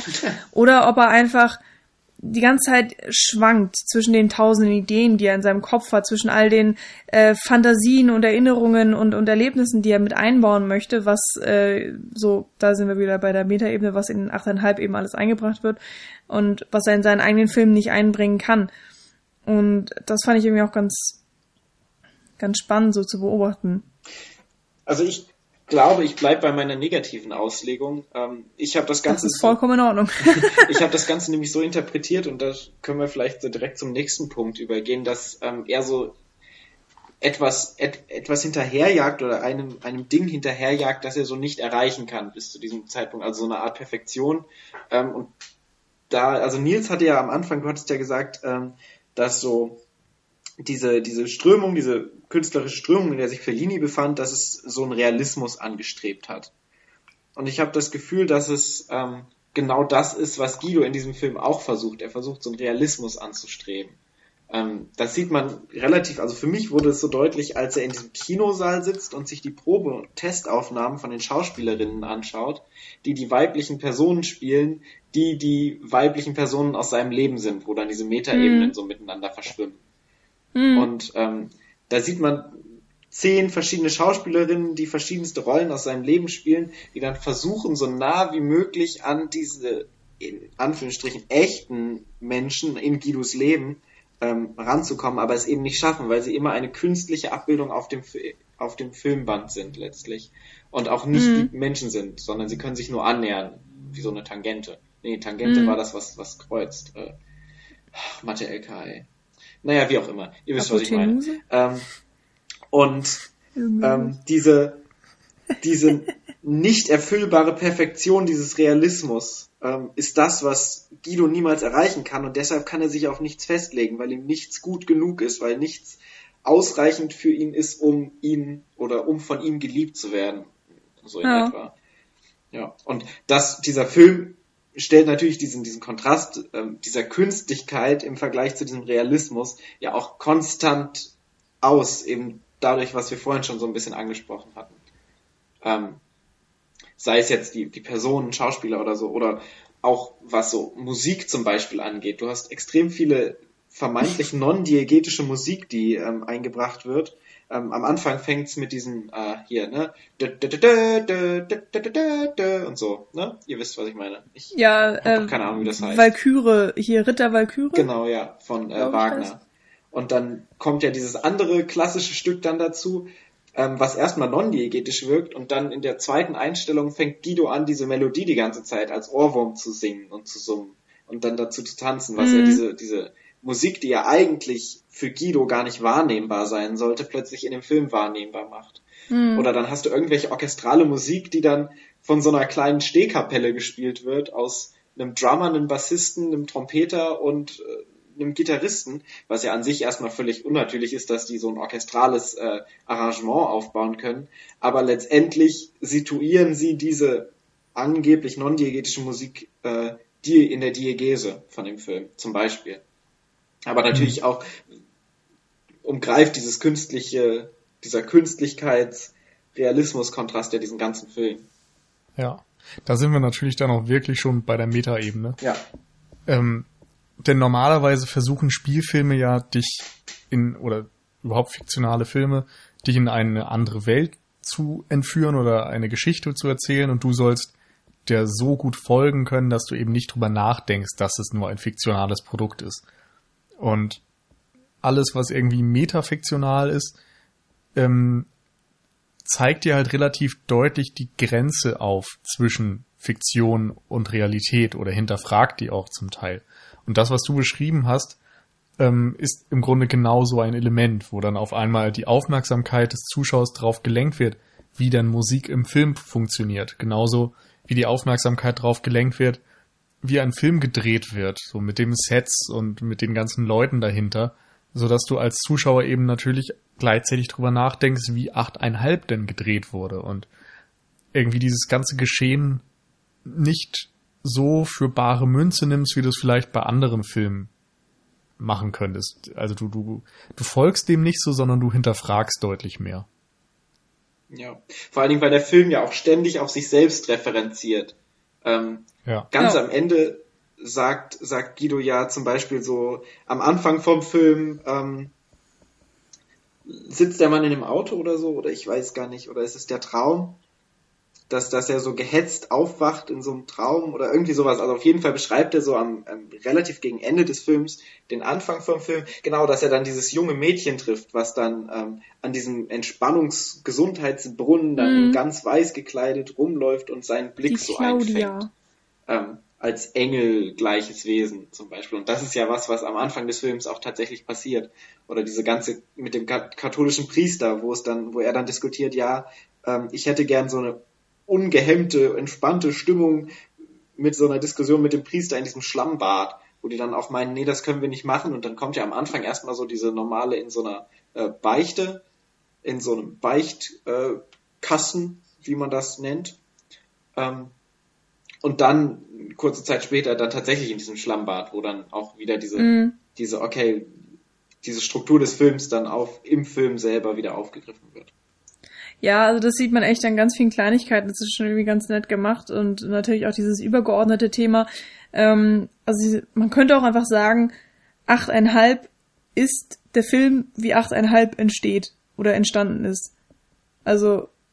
Aber es ist gleichzeitig eben wieder die Frage, ob das tatsächlich so ist oder ob der Film dich das nur glauben lässt. Denn mm. Fellini hat zumindest den Ruf gehabt, immer ziemlich genau zu wissen, was er möchte und immer sehr selbstsicher zu wirken und im Gegensatz zu seinem Hauptdarsteller und Stellvertreter hier, der ja überhaupt nicht weiß, wohin er möchte. Und achteinhalb als der Film, den wir sehen können, der hat ja auch eine relativ klare künstlerische Ausrichtung. Und im Film selbst, dieser Film, der gedreht wird, überhaupt nicht. Bei dem mhm. weiß der Regisseur gar nicht, in welche Richtung es gehen soll und kann sich eben für nichts entscheiden. Und da würde ich jetzt mal hinterfragen, ob das tatsächlich der Entstehungsprozess ist. Aber natürlich ist das eine Auslegungssache und man kann das auf jeden Fall so lesen und der Film bietet einem diese Option an. Hm. Ich habe vor allen Dingen da einfach noch diese Geschichte gelesen, ähm, von der ich auch ehrlich gesagt keine Ahnung habe, ob die wahr ist und wirklich so passiert ist. Aber dass nämlich das Fellini tatsächlich passiert sein soll, dass er mal irgendwann einen Film angefangen hat zu machen und dann hat er vollkommen vergessen, ja okay, was ist denn jetzt eigentlich der Kern? Äh, so, ich habe diese ganzen Ideen, aber was war denn das Schlüsselelement, was das alles zusammenbringt? Oder, oder vielleicht hatte er es auch noch gar nicht und war, ist eben so in der Suche verloren, dass der Film dann gar nichts wurde und dann ich kam glaube, er halt. Das war ein Pitch. Das hört sich ganz nach meiner Bachelorarbeit an, wenn ihr mich fragt. ja, also viel Spaß bei der Ich habe es vorhin auch irgendwo in den IMDb-Trivia gelesen und für mich klang das so, als sollte er eigentlich einen Film pitchen, also einen Vorschlag machen bei Produzenten oder so und hätte da irgendwie dann völlig vergessen, was er eigentlich sagen wollte und was er vorstellen wollte und ist darüber dann auf die Idee gekommen zu einem Regisseur, der selbst nicht mehr weiß, was ein Filmer machen will. Ja, das, irgendwie so. Das ist ja die zweite große Aussage des Films, also beziehungsweise die Nicht-Aussage des Films letztendlich, der auch die Frage stellt, was will ein Film überhaupt aussagen oder wie will ich sowas aussagen? Das ist ja rein von der Produktion erstmal oder von dieser Künstlichkeit und Realismus erstmal nochmal äh, ganz abgesehen die existenzialistische Frage letztendlich. Was ist es wert, erzählt zu werden? Äh, kann ja, ich aber das so die sehe ich tatsächlich überhaupt nicht im Film. Also Warum ähm, nicht? Ja, das versuche ich auch gerade rauszufinden, aber ich finde nicht, dass er den Film an sich in Frage stellt. Oder, oder dieses so, warum mache ich denn überhaupt Filme? Also ich habe, ich sehe das tatsächlich zu keinem Punkt, dass es mal dazu kommt. Also ich finde den Kritiker in der Beziehung ganz wichtig. Es gibt ja den Kritiker, den er einstellt, um ähm, als Drehbuchautor zu wirken oder nochmal über das Drehbuch zu schauen. Als der dann direkt irgendwie, quasi. genau, und der fängt direkt an und macht den Film quasi voll zur Sau. Mhm. Und da fand ich besonders schön, dass dann äh, Marcello Mastroianni den Zettel nimmt, sich den durchliest, wegwirft und dann erstmal hingeht und den nochmal aufhebt. Ja. So nach dem Motto erstmal so völlig entrüstet und genervt von dem, was dort steht, aber dann irgendwie doch interessiert und vielleicht auch mit dem ja, so ein bisschen mit dem Gefühl, dass da doch was Wahres drin sein könnte. Das fand ich sehr interessant und der Kritiker hat irgendwie wie in vielen Filmen, also auch jetzt zum Beispiel äh, äh, Birdman oder sowas, mhm, ja. diese typisch negative Auslegung. Also der ist so dieser affektierte Intellektuelle und meint er noch am Ende ja auch sehr deutlich und das war eigentlich der Punkt, auf den ich kommen wollte, dass ähm, ein Film, der nicht irgendwie perfekt ist oder der nicht weiß, was er will und der nicht irgendwie eine klare, deutliche Wahrheit aussagen kann, der sollte lieber gar nicht erst gemacht werden. Und ich habe das Gefühl, dass Fellini fast schon mehr in diesem Kritiker irgendwie seine Stimme findet als in dem Regisseur. Zumindest ging es mir so intuitiv beim, beim Schauen so. Ja. Aber er macht nicht. doch genau alles, was der Kritiker scheiße findet, macht äh, Guido in 8,5 oder macht eben Fellini ja, in 8,5. aber auch also. nur, um diesen Kritiker zu unterstützen letztendlich. Also letztendlich. Nee, ich finde, um ihn zu widerlegen. Nee, in, also letztendlich ist es ja so, dass der Film im Film nicht gemacht wird. Also der, der kommt Natürlich ja nicht zustande. Nicht. Und ich finde aber Fellini, also ich bin der Meinung, dass dieser Film minutiös geplant sein muss, um so zu funktionieren, wie er funktioniert, eben da aus diesem Chaos letztendlich so eine Struktur rauszumachen oder durch also letztendlich kann jeder so eine War blöde nicht. Geschichte dir erzählen, so eine Heldenreise, die so eine Progression hat und so einen Anfang, Mittelpunkt und Ende hat. Ähm, ja, aber so genau geplant war der auf jeden Fall nicht, weil Fellini schon bekannt war, er wie ohne ganz feste Drehbücher genau. zu arbeiten. Auch Improvisation im Dialog und genau. dann in, allem, im, über, im drüber synchronisieren wurde dann auch genau. nochmal ein anderer äh, Dialog drüber synchronisiert, weshalb es nicht sagen. lippensynchron ist. Es ist ja so, dass die nicht am Set Ton aufgenommen haben, sondern alles nachher drüber synchronisiert haben, weil es einfach üblich war damals in Italien. Also es gibt ja dann auch keine ähm, äh, keine anderen Elemente. Also wenn da jetzt irgendwie eine Trommel geschlagen wurde, das wurde dann auch nachher erst drüber ja, synchronisiert ja und so. Ja, aber auf jeden Fall. Also es ging nicht nur um die Sprache. aber klar, die, die grobe Struktur wird natürlich festgelegt. Genau. Sein. Also die Struktur und auch was der Film aussagen will und letztendlich und was er mit diesem Film bezweckt, mit dieser Metaebene und wie das funktioniert. Ähm, vielleicht nicht Einstellung für Einstellung mit mit äh, so Kubrick-artig, Every Frame a Painting mäßig, ähm, aber letztendlich doch sehr, sehr genau auf diese, diese Metastruktur geschaut. Ähm, und jetzt ähm, habe ich vergessen, was ich sagen wollte. naja, dass ähm, der Kritiker und Ach, oh Gott, genau. Ähm, ja. wolltest eigentlich sagen, dass Fellini die Position des Kritikers teilt. Genau. Und ich finde letztendlich ähm, ist dieser Film ja ein Metafilm, der so eine Aussage trifft über Filme an sich. Nicht übers Filme machen, sondern auch übers Film an sich. Ähm, also, äh, also der auch. Protagonist sagt ja natürlich, also unter anderem, der Protagonist sagt unter anderem an einer Stelle auch, ähm, ich habe halt einfach nichts zu sagen und, und doch will ich irgendwas sagen. So. Mhm. Und das ist ja das, was letztendlich, also du brauchst ja nur mal die Filmlandschaft anschauen. Es gibt so viele Filme, die letztendlich so extrem redundant sind. Und diese Redundanz ist ja genau das, was ähm, der Film hier aufgreift und ad absurdum führt und zeigt, wie so eine Redundanz letztendlich entsteht und so, so ein existenzialistisches Hinterfragen ähm, hervorrufen kann, wenn du eben so merkst, okay, das, was ich sage, ist letztendlich total, total sinnlos. Also, hm. der, der, also, also der Film in sich, an sich in, innerhalb sich, von sich selber ist ja sinnlos, aber dadurch, dass dieser Film auf dieser Metaebene darauf reflektiert, reflektiert ja auch, er aber auf diese Sinnlosigkeit und hat dann eben durch diesen essayistischen Charakter eben eine ganz klare Position und Meinung gegenüber dieser Sinnlosigkeit, finde ich. Und äh, genau aber deswegen finde ich eben nicht, dass er dem Kritiker zustimmt. Also ich finde auf jeden Fall nicht, dass er diese Position klar einnimmt. Also er zeigt diese Position klar auf, mhm. aber ich sehe nirgendwo einen Beweis oder einen Beleg dafür, dass er sich dem anschließt. Der Kritiker, finde ich, wird eben als extrem destruktiv und negativ auch aufgezeigt in dem, was er sagt. Dass er sich so selbst für eben diesen Intellektuellen hält, der irgendwie alles besser weiß, aber im Grunde ja auch mhm. nur sagen kann, dass alles schlecht ist, dass alles plump ist, alles flach ist, aber er ist ja dann nur jemand, der Kritik äußert, aber niemand, der etwas erschaffen kann. Und das finde ich, wird eben am Anfang gerade mit den Zetteln sehr deutlich und am Ende dann eben auch in dieser Haltung, dass nichts erschaffen werden soll. Aber ich meine, vielleicht ist das ja auch gerade ein Ding der Unmöglichkeit. Also es, der Film zeigt ja auf jeden Fall auf, wie schwierig es ist, etwas von Substanz zu erschaffen, etwas, das diesen hohen Grad der Perfektion und der Reinheit tatsächlich bietet.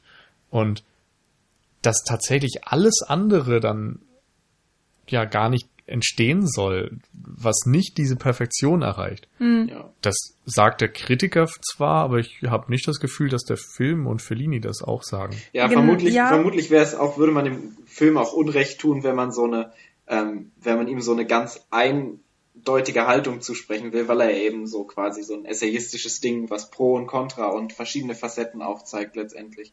Und wahrscheinlich jede Facette ein Gedankengang in so einem Regisseur ist, der, wenn der so einen Film macht, okay, was will ich aussagen, wie setze ich das um, äh, ist das überhaupt gut genug, was, was mache ich hier überhaupt, sowas.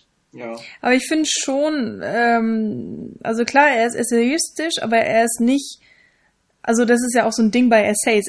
Essay, in Essays darf man seine eigene Meinung unterbringen. Und ich habe schon das Gefühl, dass Fellini das sehr stark auch gemacht hat, ähm, weil eben auch Guido, also der Regisseur, die Hauptrolle ist. Also wäre es nicht so, dann hätten vielleicht der Kritiker und Guido oder was weiß ich, hätten sich das so ein bisschen teilen müssen und ähm, wir konzentrieren uns ja aber schon extrem auf ihn, also auf Guido.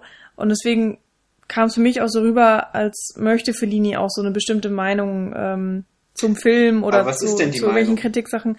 Ja, darum möchte ich jetzt gerade nicht eingehen, weil ich möchte erstmal auf den anderen Punkt eingehen, über den wir, Dann habe ich zu dem aber ich noch nicht komme die eine ganze Zeit. Frage, weil der Kritiker ist ja quasi auch dann Drehbuchmensch. Und Fellini ist bei 8,5 eben auch ins Drehbuch involviert worden. Kann es dann nicht auch sein, dass er sich eben nicht nur in der Hauptfigur Guido widerspiegelt, sondern eben auch in dem Kritiker, dass es einfach unterschiedliche Facetten seines Denkens sind? Ja, vielleicht ist das so ein bisschen sein eigener Ansporn. Also, dass er halt die ganze Zeit denkt, so, es ist nicht gut genug. Und dass, dass er das nicht nur von außen zu hören kriegt, sondern dass er irgendwann noch diesen Selbstdruck entwickelt. Also ich finde, da gibt es einfach extrem viele ähm, Arten, das zu interpretieren, äh, weil man eben nie ganz genau weiß, äh, wo hört die Metaebene auf, wo fängt das ähm, klassische, wie heißt es denn, erzählen, ähm, literarische Erzählen oder wie auch immer, wo, wo fängt das an? Also wo ist es nur Geschichte und wo ist es aber tatsächlich intendierte Metaebene? Das ist in dem Film extrem schwer zu trennen. Ähm, und ich habe also trotzdem halt das Gefühl, dass er wirklich eine Meinung ausdrückt und dass er mit dem Kritiker nicht übereinstimmt, weil im Endeffekt äh, dieser Kritiker ist ja auch extrem eingeengt. Also er hat eine ganz klare Vorstellung von ähm, nicht nur Perfektion, wie du das meintest, Nils, sondern auch so, was ist denn überhaupt Kunst im Film? Also weil, ich meine, wir sind uns ja alle einig, Film ist auch eine Kunstform und ich glaube auch, das sieht der Kritiker im Film so, aber er zwängt es in ein extrem enges Korsett und er lässt es gar nicht zu, dass auch mal experimentiert wird und Fellini hat eben mit 8,5 ähm, mit, mit generell diesem Thema Film im Film und so weiter und äh, dieser Metaebene schon ein weites Feld aufgemacht und hat einen einen Film gedreht, der ja selbst heute noch extrem eigenständig ist, kaum vergleichbar und ähm, der bestimmt auch von vielen ganz schwierig aufgenommen wurde, weil sie damit nicht klarkommen, weil er auch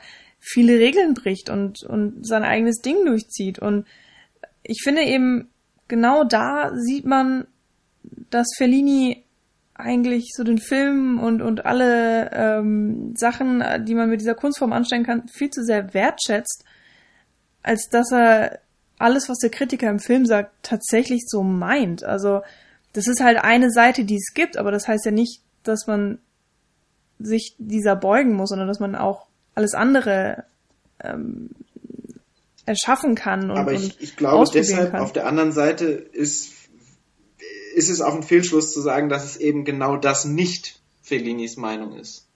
Oder dass seine Meinung eine andere ist, die sich dann da ähm, aufzeigt. Ja, also es bleibt auf jeden Fall schwierig. Sagen wir das mal so. ja. Vor Also alle Vorhänge halt- zu, alle Fragen offen. Nein, wie war der Spruch? ich kann halt einfach die Aussagen, die im Film getroffen werden über Film, nicht trennen davon, wie dann tatsächlich 8,5 gestaltet ist. Also ich beziehe, oder ich habe es bei der Sichtung auch automatisch so gemacht, dass ich extrem viel sofort eben auf 8,5 bezogen habe und auf ähm, Fellini, also so als Regisseur oder auch als ähm, Mensch an sich, keine Ahnung. Und Aber ich finde, da machen wir halt gerade ein schwieriges Fass, auch weil wir ja selbst gesagt haben, wir kennen von Fellini quasi nichts und wir kennen ihn als Mensch ja sowieso nicht. Und das macht es einem ja dann auch noch jetzt mehr als 50 Jahre später noch viel schwieriger irgendwie das dann nachvollziehen zu können. Also vielleicht und andererseits anderes Riesenfass ähm, sollte man Kunstwerke aufgrund ihres Erschaffers und so weiter interpretieren oder ist es eben gesagt, ein offenes Kunstwerk? Ja, aber es ist eben es, genau, es heißt ja auch eigentlich, man soll es rauslassen, aber du kannst gleichzeitig gerade bei einem Autorenfilm natürlich auch nicht Autor und Werk unbedingt komplett voneinander trennen. Also es sind unterschiedliche Interpretationsansätze irgendwo.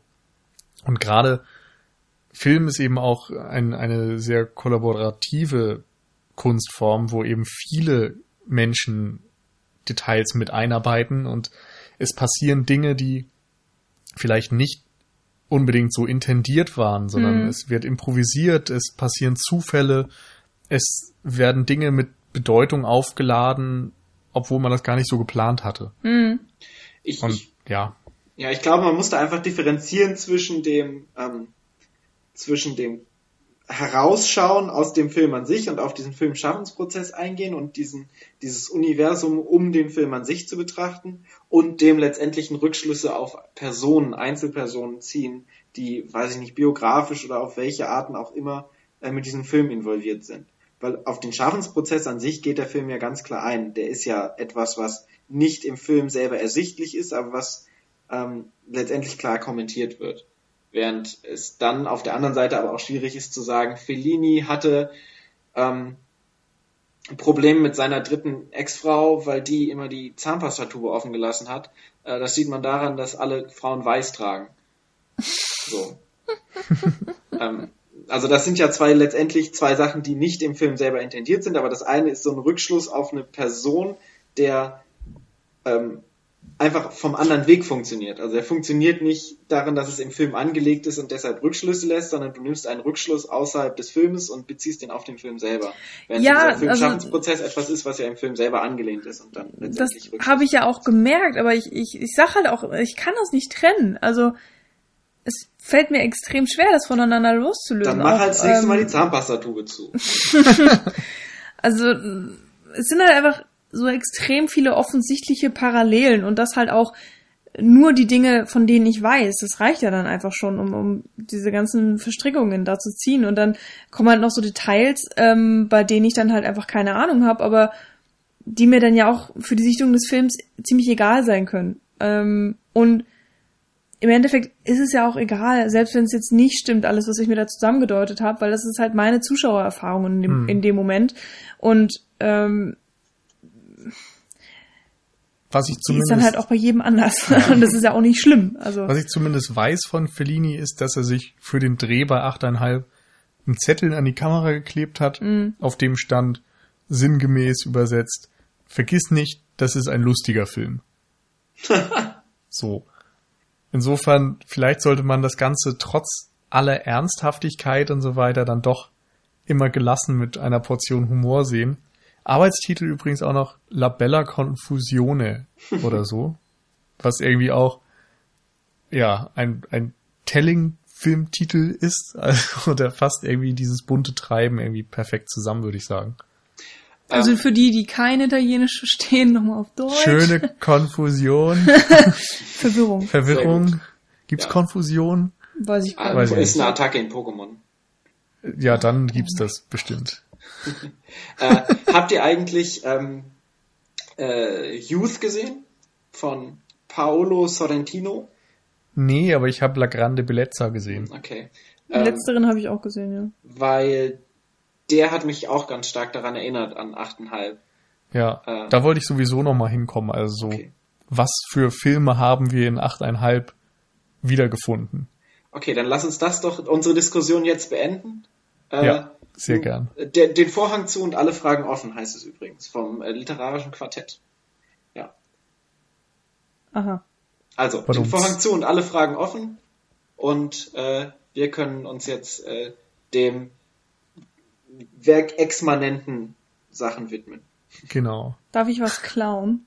Was Cooles? Nein. Ja, aber nicht von mir. Erstmal, wir waren bei Paolo Sorrentino. Na gut. Da fangen wir vielleicht mal an. Ja, los. Äh, ja, also La Grande Bellezza, da ging es mir auf jeden Fall so, dass dieser Tonfall, diese Sinnsuche und vielleicht auch Inhaltslehre und gleichzeitig irgendwie ein gewisser Spaß daran. Und das irgendwie getüncht in gut gekleideten Menschen, gut, gekle gut gekleideten Bildern. das klingt sehr komisch. Ähm, Schön gestaltet. ja, das hat mich auf jeden Fall irgendwie stark daran erinnert. Ja, also Youth Moment. Äh, ist ja, der, das Folgewerk gewesen von dem äh, gleichen Regisseur. Es waren dann zwei Jahre später. Ähm, beschäftigt sich letztendlich genau auch damit, äh, und zwar mit dem äh, Protagonisten. In dem Fall ist es äh, Michael Caine, der Ja. ähm, nicht Regisseur ist, sondern äh, Orchesterleiter, ähm, Komponist, genau, und der sich äh, mit seiner Komposition und so auf, auf so einer Sinnkrise ist und auch in, in Rente ist und so weiter. Aber dann tatsächlich auch mit Harvey Keitel ähm, ein Regisseur mit inbegriffen ist in dem Film, der das Ganze auch auf der Sinnsuche ist und seinen letzten Film machen will und dann überlegt, worüber will ich diesen Film machen und dann sich mit Schauspielern konfrontiert sieht und so weiter und ähm, so, schon sehr starke Parallelen zu 8,5 äh, vorweist und man merkt auf jeden Fall die Einflüsse von 8,5. Nicht nur daran, dass es ein italienischer Regisseur ist. Ja. Hm. Ewige Jugend heißt er übrigens auf Deutsch. Genau. Äh, Letztendlich fand ich den trotzdem ziemlich pretentious. Gut, das kannst du jetzt so sagen, weil wir haben den nicht gesehen und können nichts dagegen sagen. Noch besser wäre, wenn es prätentiös nennst. Äh, gut, weil ich jetzt irgendwie nicht so gebildet bin wie ihr beiden anscheinend äh, oder auch die ganzen Filme nicht gesehen habt, die der beeinflusst hat, nenne ich das einfachste, was auch sehr lustig war. Und zwar der Tanz von Pulp Fiction kommt im Film drin vor, also in 8,5. Diese Gloria, diese, ähm, die irgendwie auch Englisch spricht ab und zu mal und ihr alter Knacker ähm, tanzen irgendwie so ganz lustig äh, am Anfang im Kurort. Und es ist schon sehr deutlich in Pulp Fiction dann übernommen worden, wenn Ja. Mia und Vince Vega den, äh, wie heißt das nochmal? Shuffle? Jack Rabbit Slims Twist Ja, müsste danke. das sein. Contest. Ja. Wenn sie daran teilnehmen und äh, das das war witzig, dieser Moment irgendwie. Ja. Vor allen Dingen, weil wir ja die falsche Reihenfolge haben, weil wir natürlich erst Pulp Fiction gesehen haben Ja, und diesen Kulttanz verinnerlicht haben und dann sehen wir so, oh mein Gott, Tarantino hat natürlich, wie wir es eigentlich wissen müssten, nur geklaut. Aber das Lustige ist, dass ich Eyo, vor allem eyo. Pulp Fiction damit verbunden hatte, dass es aus äh, La Bonaparte. Bonaparte von Godard geklaut ist. Denn da gibt's auch irgendwie eine Situation, wo die drei Hauptdarsteller erst irgendwie über Schweigen reden und dann tanzen. Ja. So total sinnlos aus dem Kontext heraus. Und das ist in Pulp Fiction ja auch wieder das Gleiche.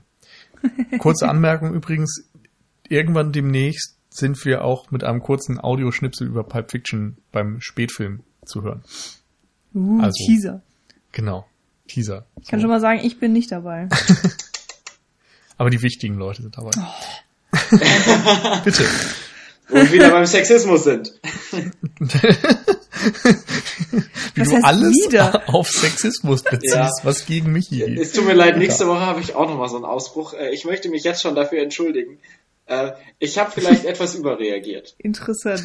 Bei der Bikini-Szene oder was? Nee, die gibt's ja da nicht. Ach, die gibt's aber ja aber gar es nicht. gibt Ach so. Babes. Ja. Ach so. Die gibt's immer. Aber, aber im Nachhinein habe ich mich wie so ein Ökostudent gefühlt. Jetzt, wo du Vegetarier bist. Ja, ja, und einen. Bart hast du ja mittlerweile auch. Hm, Naja, genau wie deine Witze halt. Wie jetzt? bitte. Bart? Die haben einen Bart. Achso. Ah, Ja. ja. So. Schön, dass Paul den jetzt nicht verstanden hat. Tja. Gut.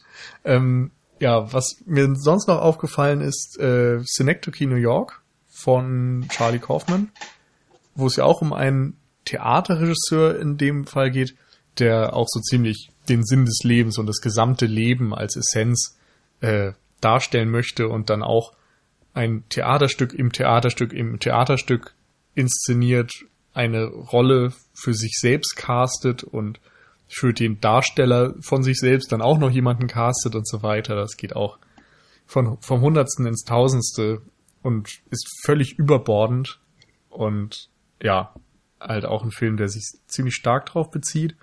Und ansonsten so vom, vom Tonfall und wie der Umgang so mit Kreativen und ihren Blockaden umgeht, musste ich noch an Woody Allen denken, der das ja auch so in ungefähr jedem zweiten seiner Filme anspricht. Ja, da habe ich auch gelesen, es gibt irgendeinen Film, der mal sehr stark mit 8,5 verglichen wird. Da ich den nicht gesehen habe, habe ich mir nicht gemerkt, aber irgendwie Zauber. ja, aber mein Gott. Zauberer So. Oz. genau. ähm, nee, aber alleine so Sachen wie Manhattan, das beginnt ja auch irgendwie damit, dass ich glaube, er irgendwie einen Artikel über New York schreibt oder ein Drehbuch über New York schreibt oder so und das ständig seinen Eröffnungssatz wieder streicht und neu startet und sowas. Und äh, Midnight in Paris war das, glaube ich. Da geht's da auch irgendwie um Künstler, der irgendwie nicht so weiß, wo er hin will und so, oder? War das nicht dieser Porno? Nein.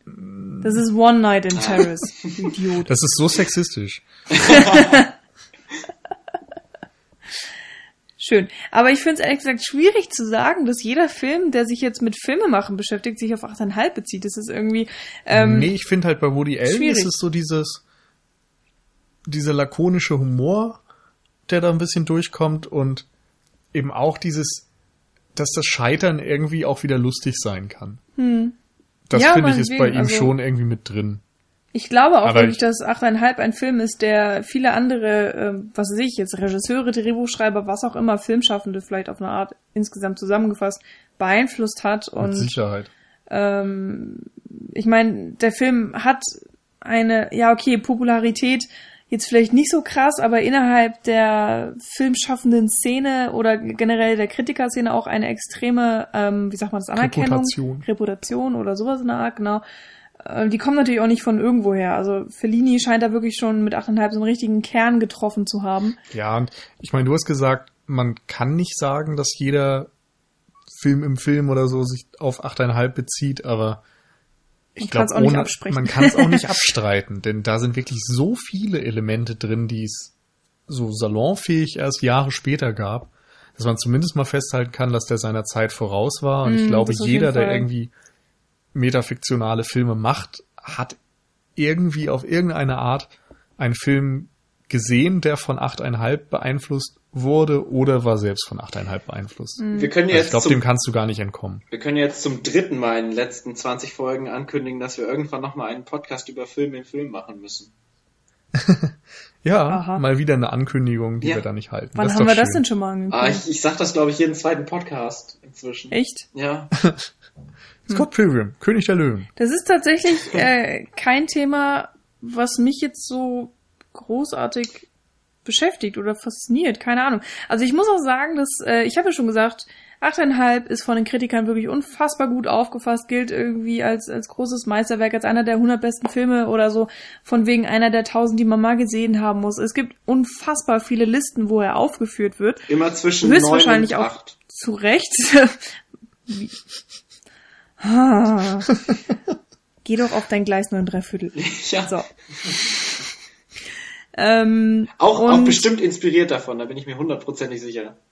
Weil da wird ja auch die vierte Wand so ein bisschen durchbrochen. Naja, aber ich, ich bin mit dem Film nicht warm geworden und ich verstehe auch nicht so 100 Prozent, warum das so ein Meisterwerk sein soll. Also er hat mich einfach ziemlich kalt gelassen und so, ja, Also äh, mich, mich hat der Film überfordert, aber ich habe das Gefühl, da gibt's noch unfassbar viel zu entdecken eben. Ja. Also ich war auch so ein bisschen ich bin auf der-. Ja. Also ich war underwhelmed irgendwie. Ich weiß es nicht. Also ich war irgendwie teilweise schon nicht drin. So, und ich, ich musste mich anstrengen, mich bemühen, aber gleichzeitig habe ich irgendwie ein enormes Interesse, den irgendwann wieder zu schauen. Weil ich das Gefühl habe, ich habe ihn halt nicht gemeistert und da ist noch ganz viel drin. Und eigentlich haben mir halt viele Dinge echt gefallen und auch Spaß gemacht.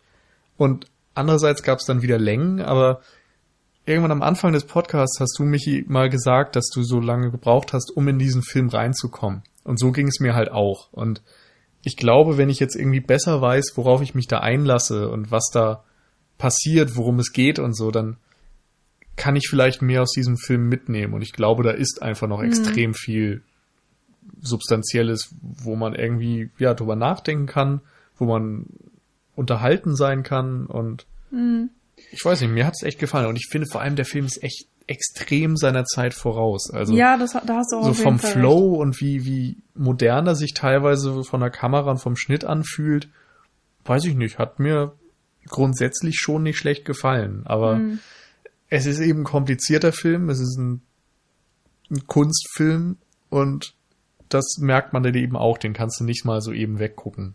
Ja, genau. Also ich fand es auch wirklich anstrengend, den zu gucken, aber äh, lustigerweise bei so unfassbar also fast allem, was du jetzt gerade gesagt hast, muss ich dir total widersprechen. Also, weil es ja auch wirklich eine subjektive Wahrnehmung jetzt ist. Und ähm, ich hatte wirklich das Gefühl, und es ärgert mich auch wirklich sehr, weil ich es mir halt anders gewünscht hätte, dass ich den Film schon komplett durchschaut habe. Also auch während der Sichtung relativ schnell und was auch dazu geführt hat, dass ich einfach relativ losgelöst vom Film war, auch wenn ich viele Sachen interessant fand und über viele Sachen schon bei der Sichtung nachgedacht habe, aber ich habe nicht das Gefühl, dass da noch so extrem viel drin steckt, was ich nicht gesehen habe. Ähm, ich meine, ich möchte mich da auch gerne überraschen lassen und alles anderen überzeugen, aber ich habe jetzt auch nicht das große Bedürfnis, diesen Film unbedingt wiederzusehen, um, um dann wieder was Neues zu entdecken. So, das fehlt mir leider komplett. Also, nachdem wir den Film ausgeschaltet haben, war ich dann auch durch und dachte so, ja, okay, das war, ja, war nett. Das reicht jetzt auch. Und das finde ich schade und ich verstehe es auch nicht so 100 pro. Ich kann jetzt nicht sagen, ob das einfach von meiner Tagesform abhängig war, ob ich einfach schlecht gelaunt war, weil, also ich war definitiv schlecht gelaunt, äh, während der kompletten Sichtung des Films, was nicht viel mit dem Film an sich zu tun hatte. Ähm, aber ich weiß auch nicht, ob es wirklich drunter gelitten hat, weil ich der Meinung bin, dass ein guter Film oder ein Film, der einfach subjektiv gesehen mehr auf mich gepasst hätte, mich da auch hätte rausreißen können und ich dann von meiner schlechten Laune ähm, gar nicht mehr befangen geworden wäre, sondern äh, dass ein für mich guter Film und ich hoffe, ich ernte jetzt keinen Shitstorm, weil, also, ich meine, 8,5 ist ein guter Film. Das, ne? das Schöne ist ja, den hat keiner gesehen. ja, vielleicht. Okay, aber, also ich finde den Film schon gut, aber er ist jetzt für mich kein Meisterwerk und er ist vor allen Dingen subjektiv gesehen, also ohne nur die subjektive Bewertung, äh, ja, mag ich den Film halt einfach nicht und ich kam nicht damit klar. Und ähm, das hätte ich mir irgendwie anders gewünscht. Und ich verstehe es auch nicht, noch nicht so ganz. Ich glaube, es ist ein Meisterwerk, das ich noch nicht als solches erkannt habe. Äh, glaube ich auch. ähm, wir hatten ja damals in, ähm, in, als wir alle noch Filmwissenschaft studiert haben, äh, vielleicht könnt ihr euch noch dran erinnern damals, ähm, Rückblende zur Kindheit. gab es ja diese eine Vorlesungsreise zu Blow Up, äh, den wir ja auch noch besprechen in drei Folgen, äh, 63, 64, 65, in 66, ähm, wo wir in sechs Sitzungen sechs verschiedene Aspekte dieses Films nochmal ähm, untersucht haben. Und jede, nee, das, also wir haben ja sechs verschiedene Theorien durchgenommen, wie man diesen Film interpretieren genau, kann. Genau. Ja. Ähm, das sagte ich. Ja, eigentlich. Also es waren letztendlich sechs verschiedene Foki, Foken, Fokussen, Fokusse, Fokusse, die man auf diesen äh, Film legen konnte. Und mit jedem hat sich was Neues aus diesem mhm. Film ergeben und eine neue ähm, Sache, die man daraus letztendlich ziehen kann, letztendlich. Und ich glaube, also da gibt es natürlich nicht so viele Filme, die dieses Potenzial haben, aber ich glaube auch, 8,5 hat auf jeden Fall das Potenzial, ähm, auch äh, hat das Zwiebelpotenzial. Ja. Weißt du noch, dass die Vorlesungsreihe danach benannt war? Die hieß acht irgendwie achteinhalb, ja, achteinhalb, ja, achteinhalb Wege, den Film zu interpretieren oder so. Weshalb wir alle gedacht haben, wir gucken den Film achteinhalb. Und dann kam auf einmal Blow Up und das war so, hä? Ja, auch von dem Italiener. Aber, ja. aber tatsächlich war das damals schon ein Grund, warum ich keinen Bock auf Blow Up hatte. ich dann dachte, oh, nicht achteinhalb. Ja, ich war dann auch so ein bisschen so, okay, gut. Aber der stand irgendwie schon länger auf meiner Liste als Blow Up. Naja. Aber ich glaube tatsächlich, dass der auch, dass wir den jetzt nicht mal im Grundsatz äh, oder im Ansatz so wirklich besprochen haben, wie es ihm gerecht werden sollte. So. Das geht in einem. Podcast Aber wir sind ja nur ein dummer Filmpodcast. ja, wir müssen uns jetzt nicht selber fertig machen. Nee. Wir haben ja auch gar nicht den Anspruch gehabt, den perfekt äh, zu besprechen. Das, das wäre dann nee. vielleicht nochmal ein Podcast übers Podcasten, den wir irgendwann dann auch mal rausbringen. Ja, hiermit angekündigt und somit nie genau. veröffentlicht. Gut. Gut. Äh, 1963 gab es übrigens noch andere Filme. Richtig. Die wir jetzt äh, ausgelassen haben. Unter anderem den ersten Winnetou. Schade, oh, den hätte ich jetzt gerne hier Winnetou. Ja. Paul ist in seiner Kindheit verschwunden. Ja, das wäre doch auch mal schön gewesen. Also letztendlich war das auch eine wichtige Strömung, die ganzen Winnetou-Filme. Und da kam der erste 1963 raus. Mit Old Shatterhand. Und den hat trotzdem keiner von uns gesehen, richtig? Ja, ist doch egal. Achteinhalb hat ja auch keiner von uns gesehen. Das stimmt. Und das ist auch Ähm. ein Meisterwerk. Das kann ich jetzt halt nicht sagen. Egal. Ähm, ein weiterer Film, der rauskam und wo wir tatsächlich lange überlegt haben, ob wir den besprechen. Äh, Na? Na? Na? ah, doch nicht. The Great Escape, richtig. Richtig, The ich Great war Escape. dafür. Ah, Okay. Nee, ich dachte tatsächlich gerade Lawrence of Arabia, aber der war ja schon 62. Ja. Habt ihr es nicht Das- gesagt bei Jules Jim? Doch, Doch. aber habe ich trotzdem wieder vergessen. Das ist schon ein paar Wochen mal, her. äh, wieder verrutscht. Wir haben ja für Jules et Jim tatsächlich ein bisschen vorproduziert. Aha. Naja. So wie du für Goldfinger. Aber The Aber Great ja, Escape. The Great. Escape, Steve McQueen Hm. auf dem Motorrad durch Genau. den Nazi-Zaun. Und natürlich, weil wir befinden uns ja in eine, auch 63 herrscht immer noch die Nouvelle Vague und da kam auch ein großes Meisterwerk raus, äh, Le Mépris mit Brigitte Bardot, ähm, die sich auch Von Godard. von Godard, danke, spätestens mit diesem Film verewigt hat. Auch ein sehr äh, schwieriger Film Und tatsächlich auch ein Film übers Filmemachen zum Teil. Ja, stimmt ein bisschen, ja. Also Ja, einerseits so über mit. Beziehungen zwischen Mann und Frau, andererseits übers Filmemachen. Wenn ich drüber nachdenke, absolut achteinhalb. So, jetzt ist die Frage, die sind ja gleichzeitig rausgekommen oder kurz nacheinander, sagen wir mal so. Was hat was beeinflusst? äh, alle, alles. Aber ich glaube beide nicht einander. Vielleicht hassen sich Frankreich und Italien auch einfach so krass, dass sie die Filme nicht gucken, die das Land herstellt. Und dann Oder vielleicht redest du Quatsch. Nein, das kann überhaupt nicht sein. Und natürlich waren die 60er das Jahr des äh, Hitchcocks. Das haben Ja. wir ja schon mehrmals festgestellt. Und so ist natürlich 63 auch ein Jahr, in dem äh, ein Hitchcock-Film rauskam, und zwar The Birds, der auch als einer der Klassiker von Hitchcock gilt. Ja, was sich lustigerweise in Psycho auch schon angedeutet hat, ähm, weil Hitchcock in Psycho auf dem Set schon überall Vögel untergebracht hat. Also nicht nur in Bildern, sondern auch äh, Norman Bates macht ja, äh, stopft ja Tiere aus und da hat er auch extrem viele Vögel ausgestopft und äh, das ist irgendwie ganz witzig. Also da gibt's einfach so Verschwörungstheorien, dass das schon dann lang, ganz lange geplant war und Hitchcock ist ja auch einfach dafür bekannt, ähm, Vogel gehabt dass er das weiß ich nicht, aber Dieser er Witz wurde Ihnen auch präsentiert von Patreon. Genau, und es gab natürlich, äh, oder was heißt natürlich, es gab auch einen ähm, Animationsfilm, Die Hexe und der Zauberer, den ich in meiner Kindheit tatsächlich geliebt habe, wie bescheuert. Ich weiß gar nicht, ob ich den, ob meine Tante den auf Kassette hatte oder ob der einfach so unfassbar oft auf Super RTL lief, aber ich habe den wirklich sehr oft gesehen. Und ähm, was der, der Film erzählt ja eigentlich nur die Geschichte von Camelot und hier, wie heißt er, der den Schwert aus dem King Arthur. das, genau, danke King Arthur. In dem Sinne Klein Arthur, weil er ist ungefähr zwölf Jahre alt und hat Kind von nichts Arthur. eine Ahnung. kind Arthur. Genau, sehr, sehr schöner Animationsfilm. Ich glaube auch ziemlich veraltet. Ich glaube, vielleicht funktioniert er heutzutage gar nicht mehr. Aber falls ihr ihn nicht kennt, ich kann ihn sehr empfehlen. Ein Film, den auf jeden Fall alle kennen. Ähm, und damit kommen wir auch zum Abschluss, denn das ist dieser perfekte Film zum Abschluss oder auch zum Neuanfang. Ist äh, Dinner for One. Auch 1963 erschienen. Und seitdem jedes Jahr wieder uraufgeführt. Quasi. Mittlerweile ja sogar auch in Farbe, was ich sehr strange finde. Ja, und mit Otto. Toll. Was?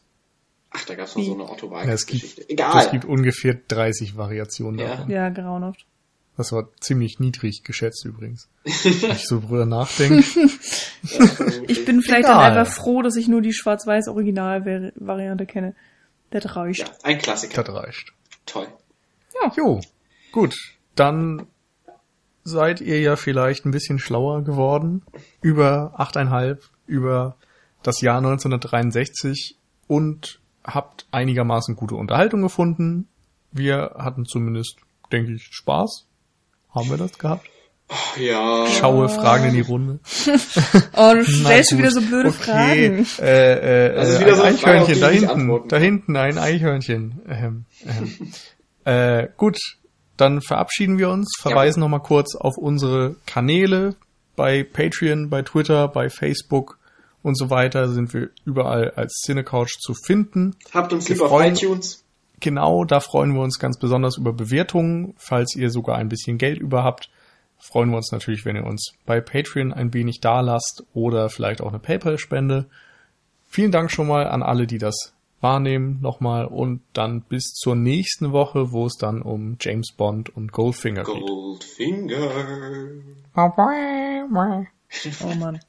Ich entschuldige mich für meine Mitsprecher und äh, wünsche nochmal den Gewinnern der Steelbooks äh, alles. Nee, das sagt man nicht. Man, man wünscht nicht alles Gute. Gute Besserung. Ja, ihr wisst Herzlichen, schon. herzlichen Glückwunsch. Und unser Beileid. Genau. Dann Genau, wir bis, melden uns äh, bei euch. Meldet euch nicht bei uns. Ciao. Tschüss.